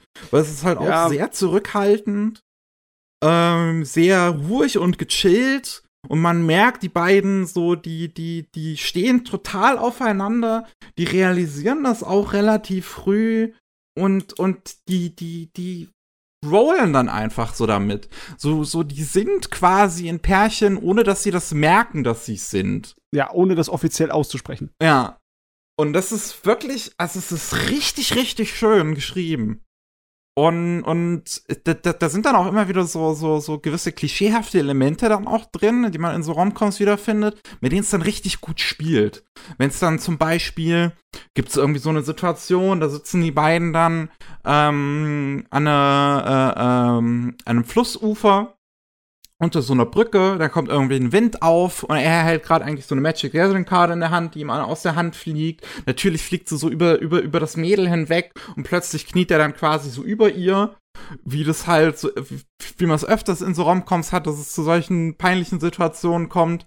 Dann ist aber einfach, das Mädel ist dann so, das dreht dann einfach die Situation um und, und, und, und ja, die machen dann halt eine 180-Grad-Drehung im Prinzip und nutzt, nutzt es vollkommen die Situation aus für sich. Um, um, um ihm halt wirklich so, so, so richtig rot anlaufen zu lassen vor Charme. Und es ist, es, also es, es ist super charmant. Es ist ja. super charmant geschrieben und halt auch wie es mit mit Anspielung und, und und Magic the Gathering an sich als Thema umgeht, das ist super interessant, weil weil das jetzt nicht so wirkt, als wäre das jetzt da irgendwie reingewirkt oder sowas, sondern und, und, und die ganzen Anspielungen, als wäre das da einfach nur so ein Finger zeigen, sondern das ist richtig clever gemacht auch. Weil, weil, wie gesagt, so, so deren Beziehung entsteht über, durch dieses Spiel und dass sie das auch immer wieder spielen und, und dann auch zu Tournaments gehen und sowas, die dann in Japan gehalten werden. Und dann, dann, das Teil auch so ein, so ein, so ein, so ein wichtiger Teil in ihrem Leben wird, ist dann keine Ahnung, an, an Valentinstag mhm. macht dann die Protagonistin macht eine äh, Schokolade, die ähm, das, das schwarze Mana-Symbol hat weil er immer schwarze Decks spielt. Und, und sagt dann halt auch so, ey, in letzter Zeit warst du immer so down und ich habe gedacht, vielleicht fehlte ja einfach ein bisschen Mana in dir. Aber das ist so putzig, das ist so zuckersüß. also ich finde sowieso, dass es viel zu selten verwendet wird in äh, Romcoms, das Element von wegen dem gemeinsamen Hobby. Ne? Was ja. in, in der Realität ist es ein großer Faktor, das Leute zusammenbringt. Ne? Gemeinsame Interessen kann ein Riesenfaktor sein. Ist zwar nicht zwingend notwendig, aber das macht es schon um vieles einfacher, um Zeit miteinander zu mhm. verbringen. Mhm. Und dann hat es natürlich diesen attraktiven Retro-Aspekt hier, ne? Ja. weil es in Ende der 90er ist. Und gleichzeitig sieht man sofort hier bei dem ersten Cover, ne? Ähm, Mini-Disc-Player, Playstations, Wonderswan. also man merkt, der Kerl, ja, ich bin Nerd und ich, ich ziele auf die Nerds ab. Ja, also teilweise äh, sind da Referenzen drin zu Sachen, die ich noch nie gehört habe ähm, irgendwelche Japan-Only-Games, die es halt bei uns nie rausgekommen sind. Und dann, äh. keine Ahnung, ich bin jetzt bei Kapitel 30 mittlerweile, es gibt aktuell 40. Boah. Ähm, das kommt auch nur monatlich raus. Und ähm, da, da redet, da reden sie über Duel Masters. Das erste Kapitel von dem Duel Masters Manga kommt raus. Hm. Und ich wusste gar nicht, dass das als Magic the Gathering angefangen hat. Im, am Anfang, im ersten Duel Masters Manga spielen die Magic the Gathering. Ha. oh Mann. Oh Mann, oh Mann, oh Mann, oh Mann. Ah, das ist, ah, das ist mega interessant. Äh, auch, äh, wie gesagt, das geht super gut mit, mit so anderen Referenzen auch so um. Zum Beispiel, der Protagonist ist Riesenfan von Final Fantasy VII und nennt sich deswegen auch bei Tournaments immer Cloud. äh, und, ähm, jetzt, jetzt, jetzt, jetzt, jetzt muss ich überlegen, wie das, wie das war. Also es, es gibt dann immer so, es gibt so mehrere Referenzen, äh, so mehrere Szenen, die ziemlich gut dann damit spielen im Prinzip. So, äh, er hat einen besten Kumpel, Kuroshima. Ähm, und die beiden haben überlegt, wenn sie jetzt Magic the Gathering äh, anfangen zu spielen, was sie sich für äh, äh, Spielernamen geben würden. Er ist dann auf Cloud gekommen und sein bester Kumpel hat sich dann den äh, Namen von jemand anderen gegeben. Ich weiß es aber nicht mehr von wem. Irgendwie einen guten Kumpel oder Kollegen oder so von Cloud. Ähm, aber dann, wenn sie mal gegeneinander antreten, weil Kuroshima dann sagt, ey, ich bin jetzt äh, äh, auch hier in, in Savatari verliebt und ich würde sagen, wir klären das jetzt hier über ein Magic the Gathering Spiel, wer die abbekommt. Dann nennt er sich One-Winged Angel. Ja, logisch, ja. und dann haben wir Cloud gegen One-Winged Angel und es ist, es ist geil. Es ist wirklich geil. Ah, ich weiß gar nicht. Ich habe so lange nicht mehr den Onani Master gelesen. Das ist ewig her. Ich sollte es mal unbedingt nachholen und dann gleich den hinterher schicken. Ja. Auf, ich kann, ich kann den hier halt, also Destroy All the Humankind, They Can't Be Regenerated, das ist übrigens eine Anspielung auf eine Karte, die 1999 dann rauskam ähm, die das Attri die die Fähigkeit hat, destroy all monsters they can't be regenerated. Ja. Ähm, oh Mann, ey, ich finde es super geil, dass wir äh, dieses Mini-Genre haben, dieses Untergenre von Retro-Kram mit Romanze drin, hm. ne? so wie bei Highscore Girl. Ja, es High ist im Prinzip, also das Ding hier ja. ist im Prinzip nochmal Highscore Girl. Ja. Äh, nur mit einer bisschen anderen Charakterkonstellation. Aber geil. Ja, cool. Nee, bin ich voll dabei. Das ja. ist voll mein Ding. Also, ich habe so wahnsinnig viel Spaß gehabt, das zu lesen. Das ist so gut. Äh, das, also ganz, ganz toll. Auch die Kämpfe, wie sie dargestellt werden. Es fühlt sich an, als wäre es halt Yu-Gi-Oh! mit Magic the Gathering teilweise. es ist nicht so, dass sie einfach anfangen, plötzlich Regeln zu ignorieren. Das zum Glück nicht. Die Regeln von Magic the Gathering sind glücklicherweise auch eigentlich relativ einfach. Es ist nur vielleicht, wenn man es anfängt, also wenn man sich heutzutage mit Magic the Gathering auskennt, ist es vielleicht nur ein bisschen ungewöhnlich, wenn man den dann anfängt zu lesen, weil er dann dem alten Regelset am Anfang noch folgt. Jojo. Weil das 1998 halt noch gespielt wurde. 1999 wurde dann das Regelset eingeführt, was bis heute gespielt wird. Mann, ey, bei den äh, Details da drin bin ich mir eindeutig sicher, dass die Autoren auch totale fanatische Auf jeden Fall. Spieler waren. Auf jeden Fall. Also, ich mu muss auch huge Props, weil das Ding gibt's leider bisher noch gar nicht irgendwie außerhalb Japans offiziell. Und es gibt halt eine Fanübersetzung, die wirklich richtig gut ist. Huge Props an, den, an, an die Personen, die diese Fanübersetzung machen, weil die da halt auch wirklich viel recherchieren dazu, um die ganzen Anspielungen und sowas an die äh, LeserInnen weiterzugeben. Und dann halt auch so zu der Magic-Szene in Japan Ende der 90er äh, immer wieder Annotations machen, weil da halt auch so ganz, also so unfassbar spezifische Anspielungen drin sind, die halt kein Übersetzer der Welt äh, der das irgendwie auf einem, der, der das unter Zeitdruck engstem irgendwie machen muss, dann wahrscheinlich raffen würde. Es ist eigentlich fast schon Pflicht für die offiziellen Übersetzer dann bei der, Fanfic, äh, bei der Fanübersetzung nachzugucken. War früher, habe ich das auch schon gedacht. Eigentlich sollte man diese Mühen, die sich gegeben haben, mm. einfach ignorieren und dann am Wegesrand liegen lassen.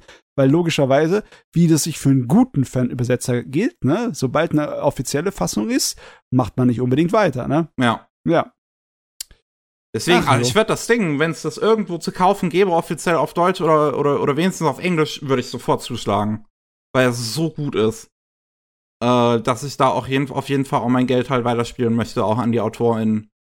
Äh, ich meine, ich glaube, ich könnte, man, man könnte es, glaube ich, digital über Comic Walker oder wie auch immer die Seite heißt, kaufen, aber dann hätte ich es halt nur auf Japanisch und das, weiß ich nicht, ja. könnte ich halt dann nicht anfangen. Hilft nicht so viel bei dir, ne? Also. Ja. Ich muss aber auch sagen, äh, mein Japanisch ist nicht gut genug, dass ich äh, Mangas in voller Geschwindigkeit lesen kann. Braucht immer doppelt so lang. Hm, okay. Ja, also, ich, ich, es kommen dann halt noch einige andere Figuren auch noch dazu. Es ist jetzt nicht so, dass äh, Sabatari und Kano da so eine, so eine direkt straightforward Romanze dann irgendwie haben. Es gibt noch andere Mädels, die dann anfangen, über Magic the Gathering sich in Kano zu verlieben. ähm, natürlich, oh natürlich kriegt er sie dann alle ab.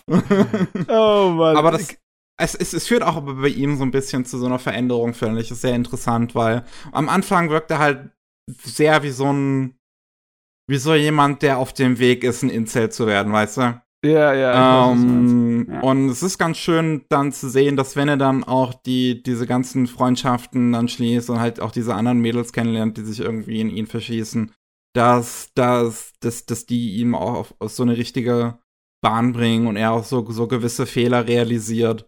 Und es ist auch kein Manga, der jetzt wirklich die ganze Zeit so super positiv ist. So am Anfang kriegt der Protagonist wirklich noch sehr viel auf die Schnauze, als er halt, aber weil es er halt auch braucht, einfach so, so rein narrativ mal auf die Fresse zu kriegen.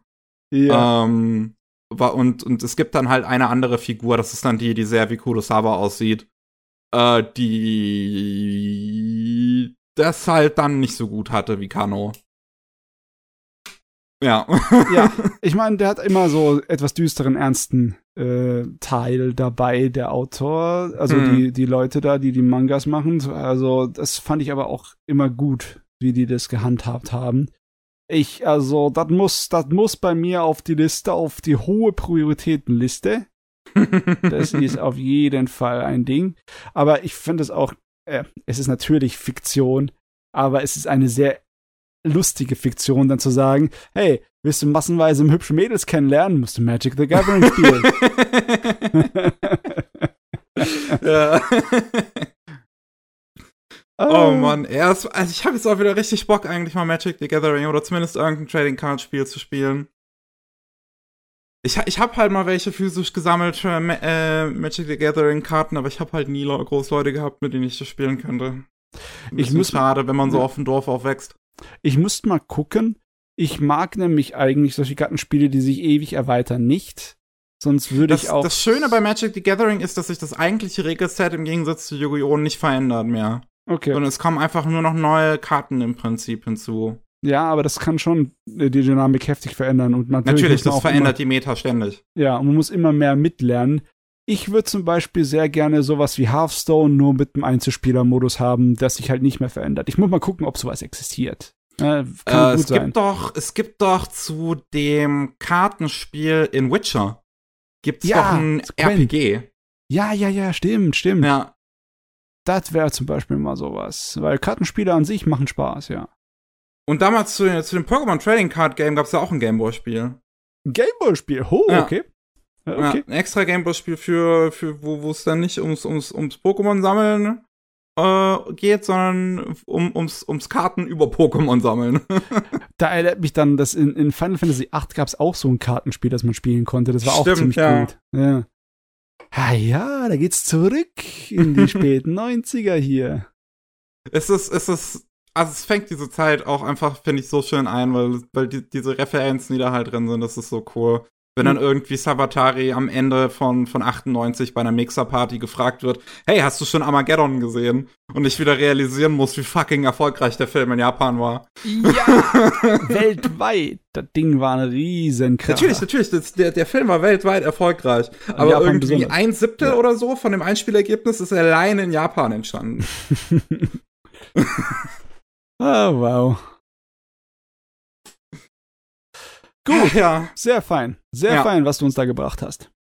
Ja, das freut mich auch, dass ich so einen schönen Manga gelesen habe. Muss man auch erstmal finden, ne? Ja, ich weiß gar nicht, wie ich drauf gestoßen bin, ehrlicherweise. Ich glaube irgendwie halt über die Autoren von, von Masturbation, äh, Master Kurosawa und dann habe ich halt geguckt, was sie sonst noch gemacht haben und habe das dann gesehen. Hm. Ja, ja, ja, ja, ja. Gut, okay. Über was schwatz ich? Ich glaube, ich werde noch über die Sommersaison reden, weil es wird Zeit, dass ich mal drüber rede, weil das nächste Mal, wenn ich drüber rede, dann sind die alle abgeschlossen. Äh, das. Ich muss überlegen. Äh, welche Folgen sind aktuell so draußen von den Serien? Ich, 8 und 9 oder so, ja, oder? Ja, 8 und 9 oder so, ne? Okay. Äh, ja, tatsächlich. Beim nächsten Mal sind dann einige schon fertig, ja. Mhm. Deswegen, ich rede noch mal über Overlord, die vierte Staffel, die neue. Overlord ist ja wieder da, ne? Hm. Overlord war mal einer meiner Lieblinge, was Isekai-Serien angeht. Aber ähm, oh, oh. da hat sich ja einiges entwickelt, was mich gestört hat sehr. In der dritten Staffel war das diese eine Szene, wo sie ähm, Angreifer also so Abenteurer bei sich abgewehrt haben im äh, ihrem Dungeon, wo sie unnötig ein auf äh, Achtklässler-Syndrom gemacht haben, so ein wir sind so grausam und brutal wie möglich und wir lassen keinen Überlebenden und bla bla bla. Und da habe ich mal nachgelesen, weil das überhaupt nicht zum Ton gepasst hat zu der ganzen Serie. Da habe ich von, von mal erzählt, ne? Mhm. Dass es äh, eine Änderung war an dem Original-Web-Roman, an den Original-Internet-Roman, die per Umfrage irgendwie zustande gekommen ist, ne? So, der, Autor hat tatsächlich von seinem Verlag aus äh, angeführt, da eine Umfrage gestartet und gesagt, hier, äh, was soll damit passieren mit den Leuten hier in der Light Novel Fassung? Das klingt und, fast so wie, wie was J.J. Abrams dann mit Episode 9 gemacht hat. Ja. Auf jeden Fall war der Antwort, sie müssen alle sterben. Grausamst. Und ja, toll. Ähm, irgendwie hat er sich nicht groß erholt davon, der Autor, ist meine Theorie. Weil ich finde, die Serie hat zwar immer noch ihre Qualitäten, aber es, es ist der Wurm drin. Hm, okay. In der dritten Staffel hat man das gemerkt, inhaltlich und auch technisch, ne, wegen der äh, ziemlich peinlichen 3D-Effekt-Finale da von der dritten Staffel. Du musst auch sagen, es sind immer mehr Produzenten abgesprungen, umso mehr Staffeln sie gemacht haben. Ja. Kadokawa hat es, glaube ich, mit unter, hat es fast, glaube ich, alleine finanziert am Ende. auf jeden Fall, jetzt haben sie die, die neue Staffel, ist äh, eigentlich auf dem Weg gewesen, wieder alles gut zu machen, weil inhaltlich, es ist gut geschrieben, es ist interessant, weil sie jetzt ähm, sozusagen ein Königreich erobert haben und äh, so interpolitische Diplomatie betreiben müssen mit äh, dem Rest außenrum äh, Zuckerbrot und Peitsche. Hm. Und es bewegt sich einiges. Es gibt auch ein bisschen Action, äh, weil halt auch unser Hauptcharakter irgendwie seinen Einfluss und sein Wissen irgendwie erweitern möchte. Er will zum Beispiel äh, die Abenteuergilde unter seine Fittiche nehmen, um die Abenteuer sozusagen als Speer in die Welt zu schicken, um alles, was in der Welt nachher unbekannten Zeugs ist, zu erforschen, weil sein Ziel ist ja immer noch, irgendeine Verbindung zu seiner alten Welt zu finden, ne? Dass er nicht so Mutterseelen allein dort ist, weil auch wenn er unter seinen ganzen NPCs ist, unter denen kann er nicht er selber sein, sondern er muss der große Anführer sein und muss immer so tun, als hätte er von allem eine Ahnung. Äh, glücklicherweise sind seine Untertanen halt so blind in ihn loyal verschossen, dass sie immer meinen, er wäre der große Killer, egal was er macht. Und die Serie sorgt halt natürlich dafür, dass er aus Zufall immer das macht, was dafür sorgt, dass, dass bei seinen Befolgsleuten das beste Ergebnis herauskommt und dass sie alle immer mehr in ihren äh, Halbgott da verschossen sind. Ist das äh, nicht generell der Joke eigentlich der Serie? Das ist der Joke der Serie und daraus resultiert auch die ganzen Problematiken, weißt du, irgendwie ihm läuft immer alles aus dem Ruder. Zum Beispiel, er will einfach nur Werbung machen für seine Abenteuergilde, die er da aufstellen will. Also geht er zum Nachbarland, mit dem er schon so, äh, den sie ja schon ein bisschen eingeschüchtert hat in der dritten Staffel, ne? Und äh, geht er an einem Kolosseum bei einem großen Kampf teilnehmen, uh, einfach so als äh, Überraschungsgast, ne? Um gegen hm. den Champion der Arena zu kämpfen, ne? Und ausgerechnet dort, an dem Tag, trifft sich der Chef, der Kaiser von diesem Reich mit Leuten aus dem anderen Reich, um sich mit ihnen zu beraten, was man eigentlich gegen den ähm, bösartigen, untoten Magierkönig tun kann. Ne? Und dann äh, taucht er direkt da auf und die denken alle, sag mal, du hast ihn doch verarscht, du steckst doch mit dem unter einer Decke, oder? Ich meine, das, das, kann ja kein Zufall sein, dass er zu unseren Besprechungen, wo wir Gegenmaßnahmen gegen ihn hier äh, irgendwie verkünden wollten, direkt hier auftaucht. Und ja, dann hm. hat natürlich der Kaiser von dem Reich ist, ist natürlich äh, voll gearscht, ne? Und, äh, muss gleich mal irgendwie sein, seine Haut retten, indem er sich vor unserem 1 Ulgoren, von unserem äh, untoten Magiekönig niederwirft und sagt, ich werde ein äh, Vasallenstaat und der, der 1 Ulgor, ja, okay, wenn, wenn du darauf Bock hast, äh, mach, mach was du willst. Ich wollte hier eigentlich nur ein bisschen Werbung machen. und natürlich seinen Untergebenen, das habt ihr so fantastisch eingefädelt. Das war der taktisches Meisterstück und ja so, äh, ja, ja, ja, ja, war alles ich. hm. Und äh, das Problem ist hier, yes, das kommt das Problem. Was mich daran stört, ist, es kommt dann im Laufe der vierten Staffel auch zu einem Krieg zwischen ihnen und einem Nachbarland. Und das ist nicht unbedingt so nach seinen Wünschen, ne? Aber halt seine ganzen Untertanen, äh, die, die, laufen halt ihm davon mit ihren Entscheidungen und, und etc. Filmiau. Und ähm, es äh, entwickelt sich dann halt aber so, dass der Krieg zu äh, einem sehr unschönen Ding wird. Und zwar zu einer ethnischen Säuberung, einer kompletten Auslöschung uh. aller Menschen in diesem Königreich. Und äh, das ist nicht gegen seinen Willen, da ist er voll davor. ähm, hier ist es wieder das Problem mit diesem Wurm, der da drin ist. Ähm, eigentlich sollen das so eine graue Zone sein, weißt du, Bösewichte, die aber nicht vollkommen eine Karikatur-Bösewicht von einem Fantasy-Ding sind, sondern auch äh, einfach auch im Endeffekt brauchbare Herrscher, ne? Also ein gutmütiger Tyrann im Endeffekt. Aber irgendwie, seitdem diese blöde Umfrage war mit dieser einen Szene, wo er äh, einfach nur purer dämlicher Bösewicht war, wie irgendein so Fanfiction-Autor mit 15 Jahren schreiben würde, seitdem hängt diese Scheiß da drin. Und das kommt jetzt mhm. wieder raus in der Serie. Und gerade eben habe ich angefangen, die Serie zu genießen. Dann meinen sie auch, jetzt ist hier, es ist Zeit dafür, diese ganze Rasse hier auszulöschen. Weil es ist Menschen, ne? Und wir sind diskriminierende Nazis. Gott, was machst du? Das ist, das ist schon wieder so edgy. Warum musst du edgy sein? Die Serie funktioniert ohne das. Ich kapier's nicht. Die Serie funktioniert so gut und dann kommt auf einmal wieder, ich bin ein Kantenfürst. Hallo? Vielleicht weil, wird es jetzt auch gemacht, weil die Leute das jetzt erwarten? Oder ja, so? wahrscheinlich, also, so. wahrscheinlich ist es Teil von dem Scheiß. Ja, von der Identität geworden. So. Aber es passt überhaupt nicht. Es passt immer noch nicht zum Rest der Serie der, die Serie äh, hat ihr Spaß aus der Dynamik zwischen unserem Hauptcharakter, unserem großen untoten Supermagier, unserem Skeletti und seinen äh, Untergebenen, die ihn anhimmeln, aber keiner versteht ihn. Jedes Mal äh, gibt's Missverständnisse und nur durch Zufall, bösartigen Zufall, stolpert er da durch, ne? Dass es dann ihm Probleme macht und äh, trotzdem aber äh, seine ganzen Untergebenen meinen, er ist der größte aller Zeiten. Ne?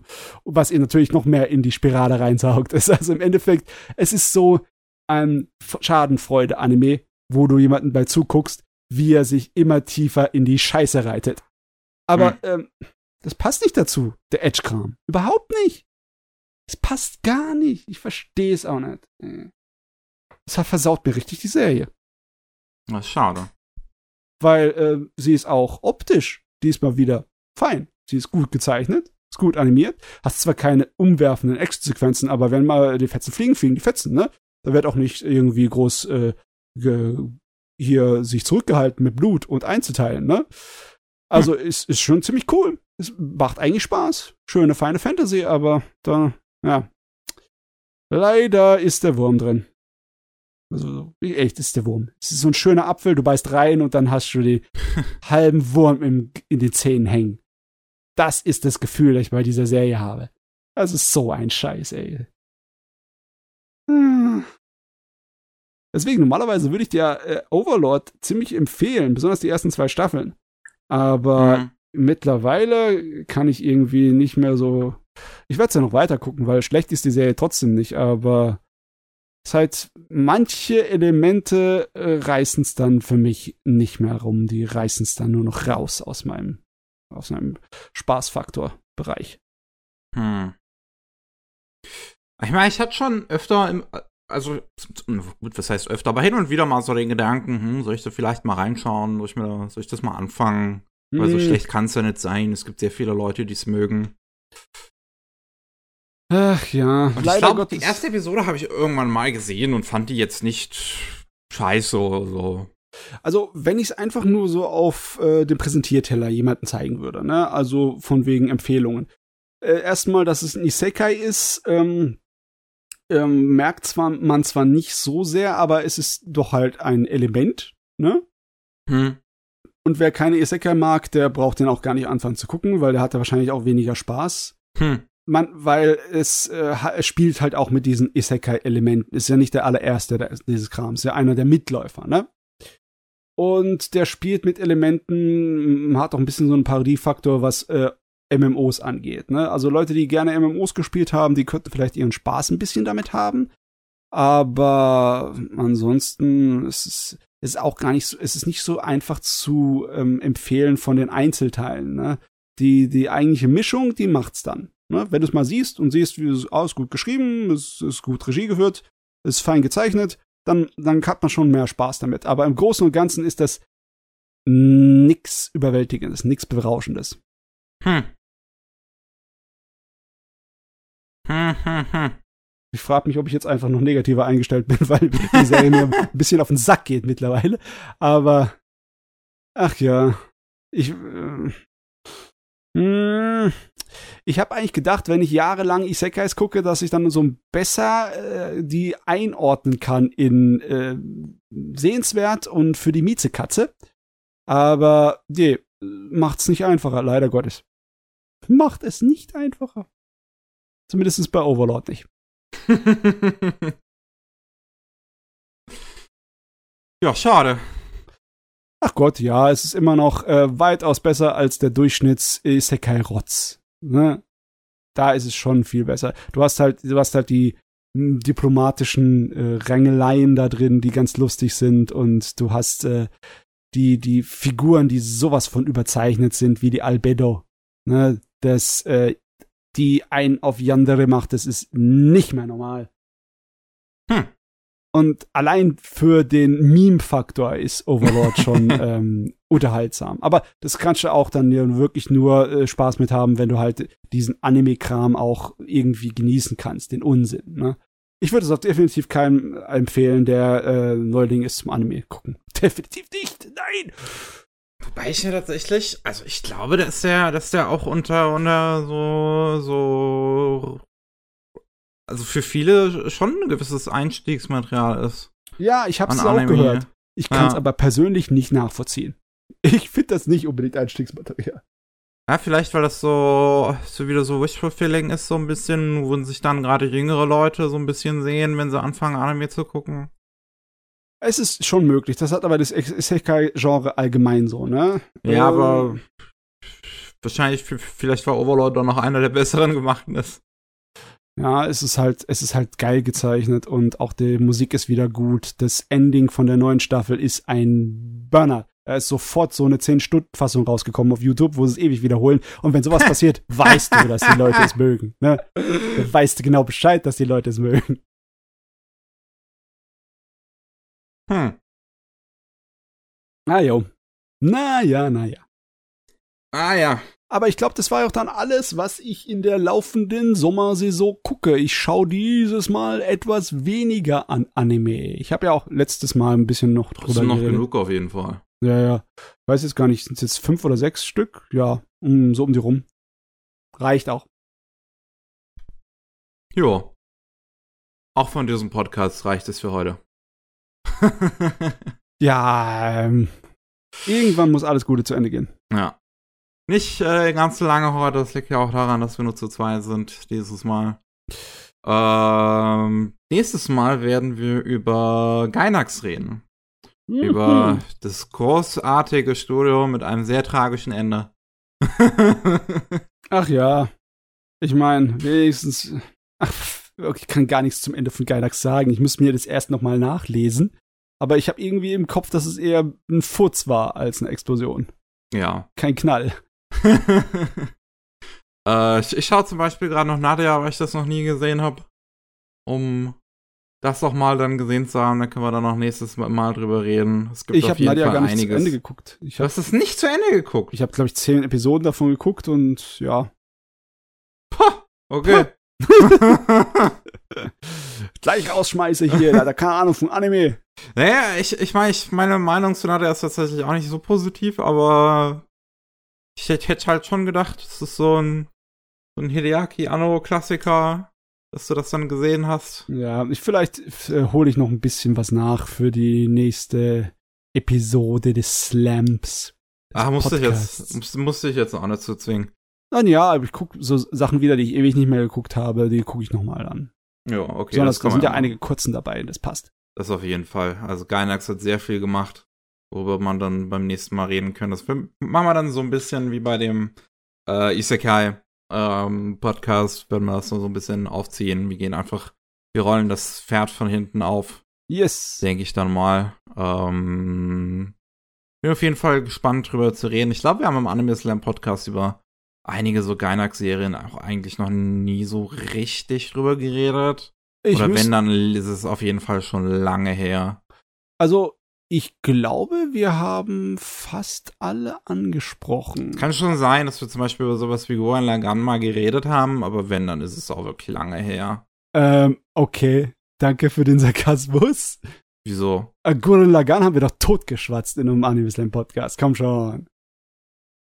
Aber nee, es würde mir jetzt nicht einfallen. Mit Pavel Samme? Wow. Äh, da haben wir, glaube ich, den Film geguckt, den zweiten. Ich die weiß, Serie. dass ich mit Pavel mal den zweiten Film geguckt habe. Ja, aber die Serie haben wir auch doch davor schon tot geschwatzt. Uh, hast du das alles vergessen? Ist das, das ist schon wieder so lange her? Naja, also nicht, man, nicht, nicht vergessen, dieser Podcast hier ist ein Drittel meines Lebens mittlerweile. Ja, du bist eine in Würde gealterte Dame mittlerweile. oh Mann. Ja, falls ihr noch mehr von uns hören wollt, dann gibt's auf jeden Fall immer Montag die Rolling Sushi Anime News. Da reden wir darüber, was aktuell so in der Welt der Anime vor sich geht. Und äh, stimmt, nee, wenn der Podcast hier rauskommt, dann, falls ihr den noch relativ aktuell hört, dann gibt's auch ein Gewinnspiel äh, noch bei der Ausgabe diese Woche, also der äh, Kalenderwoche 35. Äh, falls ihr das halt ähm, nicht mehr in dieser jetzt 36. Kalenderwoche hört, dann, äh, ja, dann tut's mir leid, dann habt ihr leider das Gewinnspiel zu The Deer King verpasst, wo zweimal zwei Tickets gewonnen werden konnten. Ähm, und natürlich gibt's noch jeden Mittwoch den äh, regulären Rolling Sushi Podcast. Da geht's um News aus Japan und was da aktuell so los ist. Da ist auch äh. das Gewinnspiel dabei. Ne? Also oh, ihr könnt okay, beides ja. anhören, um da mitzumachen. Okay, jo. da habt ihr es gehört. Vielen Dank und bis zum nächsten Mal. Tschüss. Ciao.